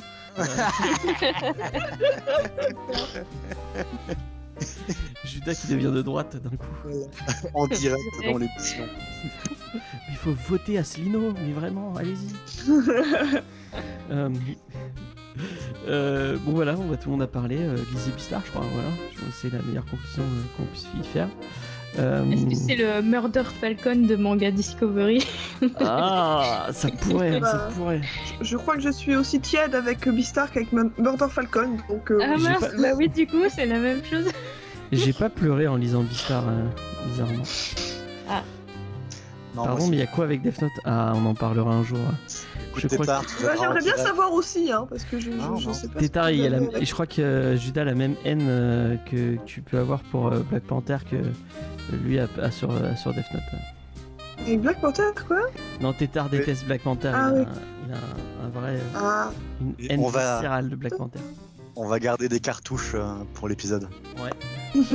Donnez sur le Tipeee si vous voulez les D'ailleurs, Note. faudra inviter et Tétard et Judas pour cet épisode sur Le Death. Note. euh, Ça va être Vous voulez incroyable. vraiment qu'on euh, disbande en fait. Hein. en fait, on va, vous, on va vous écouter pendant une heure et demie avec nos Oui. popcorn.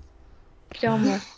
Euh, on avait un débat, chez- on a pensé à un débat à la fin, Ouais. je sais plus. euh, Non, non, c'est tu, tu disais les animaux. euh, Enfin, quel animal fait. Ah, quel est le. Oui, Ouais. On peut finir avec ça. Euh, bah, moi, James, je- est- est-ce que tu veux que je te dise euh, comment je te vois Vas-y, vas-y. Ah, T'es un aigle. Un aigle Ah, Ouais. ça me va. Bien. Ça Ouais. me va totalement. ah, Oula, Alors que en direct, attends. père. euh, mon père Eva. Eva est devenue un glitch. elle va être devenue un gars. Donc on, a, on l'aura compris, euh, Diane c'est une, totalement une louve blanche, euh, enfin une louve grise plutôt. Euh, louve ou mouton Euh, je, suis- je suis pas une... Je pense que je suis plutôt un herbivore, mais, euh, mais après, si vous me voyez comme un carnivore ou un omni, bah, T'as dit que t'étais, t'étais comme Legoshi. euh, Alors oui, au niveau euh, Du caractère. caractère du personnage, mais euh, je suis je suis pas vraiment un carnivore, je pense. euh, euh, Ouais, ça me ferait chier d'être un carnivore en fait. C'est tu as, euh, tu as mouton de poussière en pseudo, donc euh, mouton, ça te va bien. hein. Accessoirement, ouais. Les Et moutons. euh, Et puis euh, moi j'aime mon, mon animal préféré c'est le lapin, donc euh, Mm. clairement on est team herbivore par ici. D'accord. Judas, tu te vois comment toi? Euh, moi, je suis un golden ou un labrador. Ah oui, Tu ça es Jack. bien. Tu es totalement Ouais. Jack. C'est pour ça que Jack, c'est très c'est meilleur en fait. Mais Jack Ouais. c'est le meilleur, mais totalement. Et j'avais jamais pensé à ce. Bon, euh, on, on va encore spoiler jusqu'à. Mais il y a tout un truc comme quoi les, les chiens sont, euh, sont les. euh, Avec Jack, il y a une grosse thématique quoi, qui est super intéressante. Ouais, sur la, la race euh, pour, pour l'intelligence. Et j'y avais jamais pensé. Ça m'a. Ça, ça m'a je- quand quand j'ai lu le truc, je fais Ah, mais oui Mais en fait, c'est vrai. Et euh, voilà. Et du coup, l'eau euh, Oui. Carnivore, herbivore, euh, euh, reptile, Une l'autre. Une loupe. Oh, Ah c'est oui. trop bien. Ah, bah, ça va, ça, ça va, Ça te va très ça te va bien, ouais. c'est vrai. Ok, et ben on aura. On Et Eva, propose- du coup, Eva, euh, on a Eva, perdu toujours le glitch. quoi. Alors, Eva, vu Ah. comment son micro a glitché, je dirais protogène. Ah, Je dis ça, je dis rien. Qu'est-ce que c'est, protogène? Euh, c'est une espèce euh, qui a été créée par la communauté Fury. Ce sont des aliens euh, Ah. en forme d'animaux Oh anthropomorphes. Et en fait, leur tête, c'est une espèce de casque qui fait des expressions faciales Ah, mais je le vois ce truc. avec des LED. Oui, je le vois, voilà. dans, Ah, je vois dans c'est plein de YouTube poop. comme dans Ah oui. Monster. Protogène, attends, je tape. Mais ça, c'est juste une blague par rapport à son glitch. hein. C'est apparemment c'est un peintre grec aussi. C'est tout à fait possible. Et donc, du coup, les... Eva, du coup, est partie, est partie. Ouais, bah c'est Judas qui va définir euh, le. Ah, je sais pas. Euh, En vrai, euh, salamandre Une salamandre Ok, bah, pourquoi pas. Ouais. Bien. Hmm. Et Loki. Ah, mais après, je suis, je, je suis influencé par Loki en, alligator aussi. Ah oui, c'est vrai, bah ça. voilà, un alligator, ça lui fait tuer. un- Ça passe en vrai. Eva, tu as été défini comme. Alligator ou caïman Ca- euh, C'est un alligator. Non, le, le, le Loki est un, est un Loki alligator. bah, c'est caïman la même chose. Et d'ailleurs, oh putain, tu es reviré euh, tout de suite. Désolé, c'est la mort là. Ah bah voilà. tu vois. Et bah dites-lui qu'elle a été définie comme, euh, comme un, un alligator. Et arrêtez de l'appeler croquis, parce que c'est un alligator, c'est pas un crocodile. Euh, moi j'aimerais pas qu'on me. Si j'étais un loup, j'aimerais pas qu'on dise que je suis un chien. C'est nul. Voilà. Loki est un serpent. Non mais non, non, tu n'es pas un serpent, tu es un alligator. Serpent, ça lui va bien aussi, pas de problème. Euh, bah on a fini. Euh, merci de nous avoir écoutés. Ça a été un vrai plaisir de parler de Beastar avec vous. Euh, dans 15 jours, on vous parle de Nana. Et pas Nana de Victor Hugo. Nana de... J'ai oublié le nom d'autrice. Euh, le manga qui ne se finira jamais. Euh, en plus, on a normalement, je l'annonce, non, je vais pas l'annoncer parce que sinon, on a un invité, un invité très cool. Je ne l'annonce pas, euh, mais J'espère qu'il sera là. Euh, je sais plus qui a dit qu'il était dispo. L'eau, ça te, ça te chauffe, Nana, ou pas du tout? Faut voir avec mon planning. D'accord. Parce que je vois toute la lecture qu'il y a à faire. Ah oui, effectivement. C'est euh, 23 tomes. Euh, enfin, non, voilà. 20 Oui, 23, c'est le 24 qu'on n'aura jamais. Euh, donc 23, effectivement, c'est long. C'est long à l'animé. Euh, Ouais, sinon, il y a, mais- Il y a un animé Je savais pas. ouais, il y a un animé, Nana. Alors moi j'avais lu les premiers tomes de Nana, j'avais adoré à l'époque. Je les ai lus ado. Et Ah. j'ai très envie de les relire. J'espère avoir le temps. Donc genre, dans les prochains jours, je dis si mon programme est compatible ou pas. Mais j'adorerais venir. Diane, ça te parle euh, Nana? Pas du tout. Nous avons perdu Diane. Et il y a Eva qui essaie de revenir. Ah oui. Ah merde, quel débile. Je suis revenu. Oui, Ça mais marche. moi, je suis comme un Ah con, j'ai coupé. euh, Euh, coupé et en plus, j'ai Black Hole Ah à lire euh, merde déjà. Euh, et, et puis j'ai mes lectures euh, professionnelles. Ah merde, désolé. Du coup, euh, Ah, c'est mais un j'ai peu, les un deux conversations en même temps. Ouais. Ah. Attendez. Bon. c'est Mais moi j'entends personne donc. Ah, Super anecdote pour mon Ah. animal. mais oui, mais me rappelle pas maintenant. Attends. Qui c'est qui a, qui a le retour? Non, c'est moi, c'est parce que Bah, j'ai. coupe ton retour, coupe ton euh, retour. Oui, c'est bon, c'est coupé. C'est bon, normalement tu es revenu, non? Oui, normalement c'est Hmm, bon. Moi, je l'entends pas. Euh, attends, ah, attends, il me propose. Je savais pas qu'on pouvait avoir deux conversations en même temps. ça sur, marche euh, Oui, Oui. ça marche. Je Oui. suis de Yes. retour. Mon Mais- ordi a planté comme pas possible en mode bon, allez, je me barre. Mais tu as été défini comme, euh, comme euh, alligator, donc tu n'as pas le droit de changer. Du coup, Non, ton pas le droit de enregistrement, il, de a-. il est mort aussi Ton non, euh, c'est enregistrement bon, mon euh, je sais pas, en fait. Donc, euh, surprise, James, tu me diras. Euh, James, franchement, aujourd'hui, c'est. Je fous- coupé mais à partir de 2h40, donc euh, t'as le gros de l'info, quoi. 2h40 Ouais, c'est bon. Ouais. Je, prendrai le, je prendrai le live. Ah, ce, ce montage va être, va être d'une. Horrible. Mais il, il fallait hein, qu'il y ait un ordi qui lâche parmi, parmi tout le monde. Non, mais Ouais. le mien, il a lâché au début. Euh, mon, en fait, mon enregistrement s'est arrêté, euh, je sais plus euh, à partir de quand, mais voilà, au tout début. J'ai Est-ce dû le relancer. on ne dirait pas ça en off Bref. Parce que les, les, les Oui. auditeurs n'ont rien à foutre. Bah non, peut-être, euh, tu vois, on te souhaite du courage, donc euh, Merci. euh, C'est je suis vachement gentil. content de voir un peu. euh, Et, C'est gentil, Diane. et du coup, Eva, du coup, tu euh, qu'est-ce que tu voulais dire sur les. Euh, parce que euh, moi- j'ai réfléchi pendant toute l'émission, en fait, Ah. à, à mon animal, et euh, vous me gâchez tout. Enfin, mon ordi m'a tout gâché, en fait. Et Ouais. euh, Tu n'as plus le droit de le dire. c'est parce que euh, moi, je, euh, mon, mon- mon animal totem qui me poursuit de partout, euh, c'est euh, le cerf. Non, je parlerai pas de lui. Oh. Ah, Ah, je crois que mon ordi est en Oh. train de me relâcher. Ah, ah, oui. ah, Ah. voilà. C'est parce que. Je Au revoir, au revoir. On est en train de perdre Eva dans les, dans les méandres d'internet. Non, c'est mort là. Désolé, on t'entend plus du tout. Bon, on va, on va, on va conclure. hein, Je suis Bon, désolé. Mais le on va, on ouais. s'en aller. Ouais. Euh, on va faire un petit. Les dieux étaient contre cette émission. hein. Ouais. Tu- Arrête, arrête. raccroche, raccroche. Euh, merci beaucoup de nous avoir écoutés, c'était un vrai plaisir. Euh, je vous rappelle euh, qu'il y a un concours sur le. C'est qui pauvre?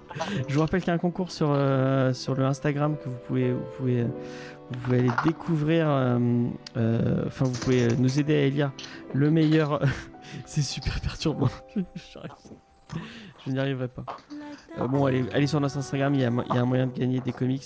Euh, Allez-y. Euh, vous verrez, c'est Ouais. bien. Euh, donc, Mardi prochain, on vous attend en grand, grand nombre. Ah oui, oui. Ouais. Elle me pourrit. Elle est en train de me pourrir. Je crois vais, qu'on peut, on peut supprimer des gens de la conversation. euh, je vais éjecter. euh, Allez, au revoir. C'est pas contre toi. Voilà. Merci. Et voilà. On aurait dit son, son, son, son PC qui est en train d'agoniser, qui fait des bruits de. S'il vous plaît, laissez-moi laissez mourir en paix. Allez, je te- on te laisse faire ton, euh, faire ton outro. Ouais, voilà, on va Ouais. Euh, comme le disait euh, tout à l'heure Judas, euh, venez nous voir mardi pour la, la fin de Comics Discovery. Euh, on, fait un, on fait un petit live euh, en, euh, en direct. Euh, tu veux ma scène? Oui, effectivement. Je- la scène problème technique aurait, aurait, aurait pu être utile là, du coup. Euh, donc euh, mardi prochain on fait un live euh, en direct, vous allez pouvoir nous voir puisque normalement on sera en vidéo et en audio. Euh, on va élire le meilleur comics de la saison de, de Comics Discovery et en même temps on va manger, euh, on, va, on va se faire un petit barbecue. J'ai entre, des euh, saucisses. ouais, des saucisses VG. Ouais. Des saucisses VG, VG, Je les Oui, reçois bah demain oui. matin. Parce qu'on est des herbivores par ici, ok Bon, même si je ramène du poulet, euh, donc euh, il y aura Ah pas de- Le personnage de la poule, pardon. Ah oui, Elle elle, est trop bien. Le meilleur Oh oui personnage. Ah oui. Voilà. Pardon, oui, ça arrive à la toute fin de l'émission, mais il Je faut le voulais en dire. parler, j'ai oublié, voilà. Mais cette poule est géniale. Mais oui Voilà, c'est tout, tu peux retourner à ton autre. non, bon, allez, euh, venez voir. Donc, dans 15 jours, on vous parle de Nana. Dans 15, dans, dans, dans un mois, on vous parle de Silent Voice. Vraiment, venez pour Silent Voice. Euh, c'est un manga important euh, qui, qui, moi, m'a touché particulièrement. Et, et en plus, on a réussi à avoir deux invités qui sont profs. Donc, je pense que ça pourrait être intéressant d'avoir. C'est un manga qui parle d'harcèlement scolaire, donc forcément, avoir Mm. des, des gens qui, bon, qui travaillent dans ce milieu-là, euh, avoir une vision un peu. euh, euh, plus réel des choses et puis, on, et puis, et puis c'est- enfin, il faut en parler c'est quelque chose qui, qui enfin moi m'a pas touché personnellement mais par exemple qui a touché fait et qui a touché plein de monde donc je pense que c'est int- intéressant d'en parler en plus c'est un super super manga je sais que Diane est d'accord avec moi a priori je sais pas les autres Oui, en plus, c'est une série courte. C'est Ouais. incroyable ça. il y a quoi il y a 9 Et, euh, ou 6 je sais plus combien de tomes Euh, 7 tomes, je crois. 7 Je crois tomes que c'est 7. Mais euh, en tout cas, c'est moins de 10, c'est sûr. Ouais. et c'est une très belle Et, série euh. J'aimerais bien, euh, faudrait que je vois autour de moi si- s'il y a aussi des personnes sourdes qui peuvent euh, Ah ouais, me faire leur être- retour sur, euh, sur ce manga parce que moi en tant que personne valide euh, j'ai un regard qui est particulier mais, euh, mais j'aimerais bien avoir euh, le regard là-dessus enfin quelqu'un qui de quelqu'un qui est concerné quoi Hum, hum, hum. Donc vraiment, on vous a- on propose un. En plus, le prochain ce sera Beck parce qu'il y a la réédition de Beck. On va, parler, on va parler de musique et de manga, ça va être super bien. Vraiment, on vous prépare un, pré- un- un programme vraiment cool. Et même pour la saison estivale de Comics Discovery, on fait l'été des romans graphiques. Donc je vous ai sélectionné bien plein plein de, de- et j'espère que Judas viendra parce qu'il y a plein de trucs que j'ai que j'ai envie de faire lire à Judas. Notamment Black Hole. Vraiment. euh, Moi, oui, tu sais que, que tout ce qui est euh, hipster trap, euh, je saute dedans à pieds joints. Ah mais là c'est totalement c'est que des trucs pour toi. En plus on, ouais, j'ai j'ai mis j'ai mis PTSD dans le lot. hein. Yes, j'adore Oh. PTSD. C'est une Voilà. de mes BD préférées de tout ever. Donc voilà. tu Euh, l'as du coup? Tu veux que je la Ah. prête bah ouais carrément J'ai même Black Hole euh, euh, d'ailleurs. Ah, Ah. bah je vais venir chez toi en fait tout le temps. Mais Black Hole c'est tu vas trop bien. devenir ma bibliothèque. Euh, on va faire C'est mon but dans la vie. donc euh, venez venez nous voir. euh, vous verrez on est bien on est gentil on fait des trucs cool. Euh, on va finir avec un petit euh, un petit raid. Je sais pas qui c'est qui qui stream en ce moment. J'ai vu qu'il y avait Al 236 qui, qui streamait. Ouais mais on Mais va peut-être faire si- des petits des petits raids. C'est Oui. plus sympa. Euh, Ouais. euh, Il y a Jean Massia qui stream. Oh, un petit raid. Jean Massier Ouais. Euh, non, euh, il y a Carapin qui fait du euh, qui fait du Batman Arkham City si vous voulez. Ça pourrait être sympa de- d'aller voir Carapin. En plus, il est cool. Euh, Je connais pas.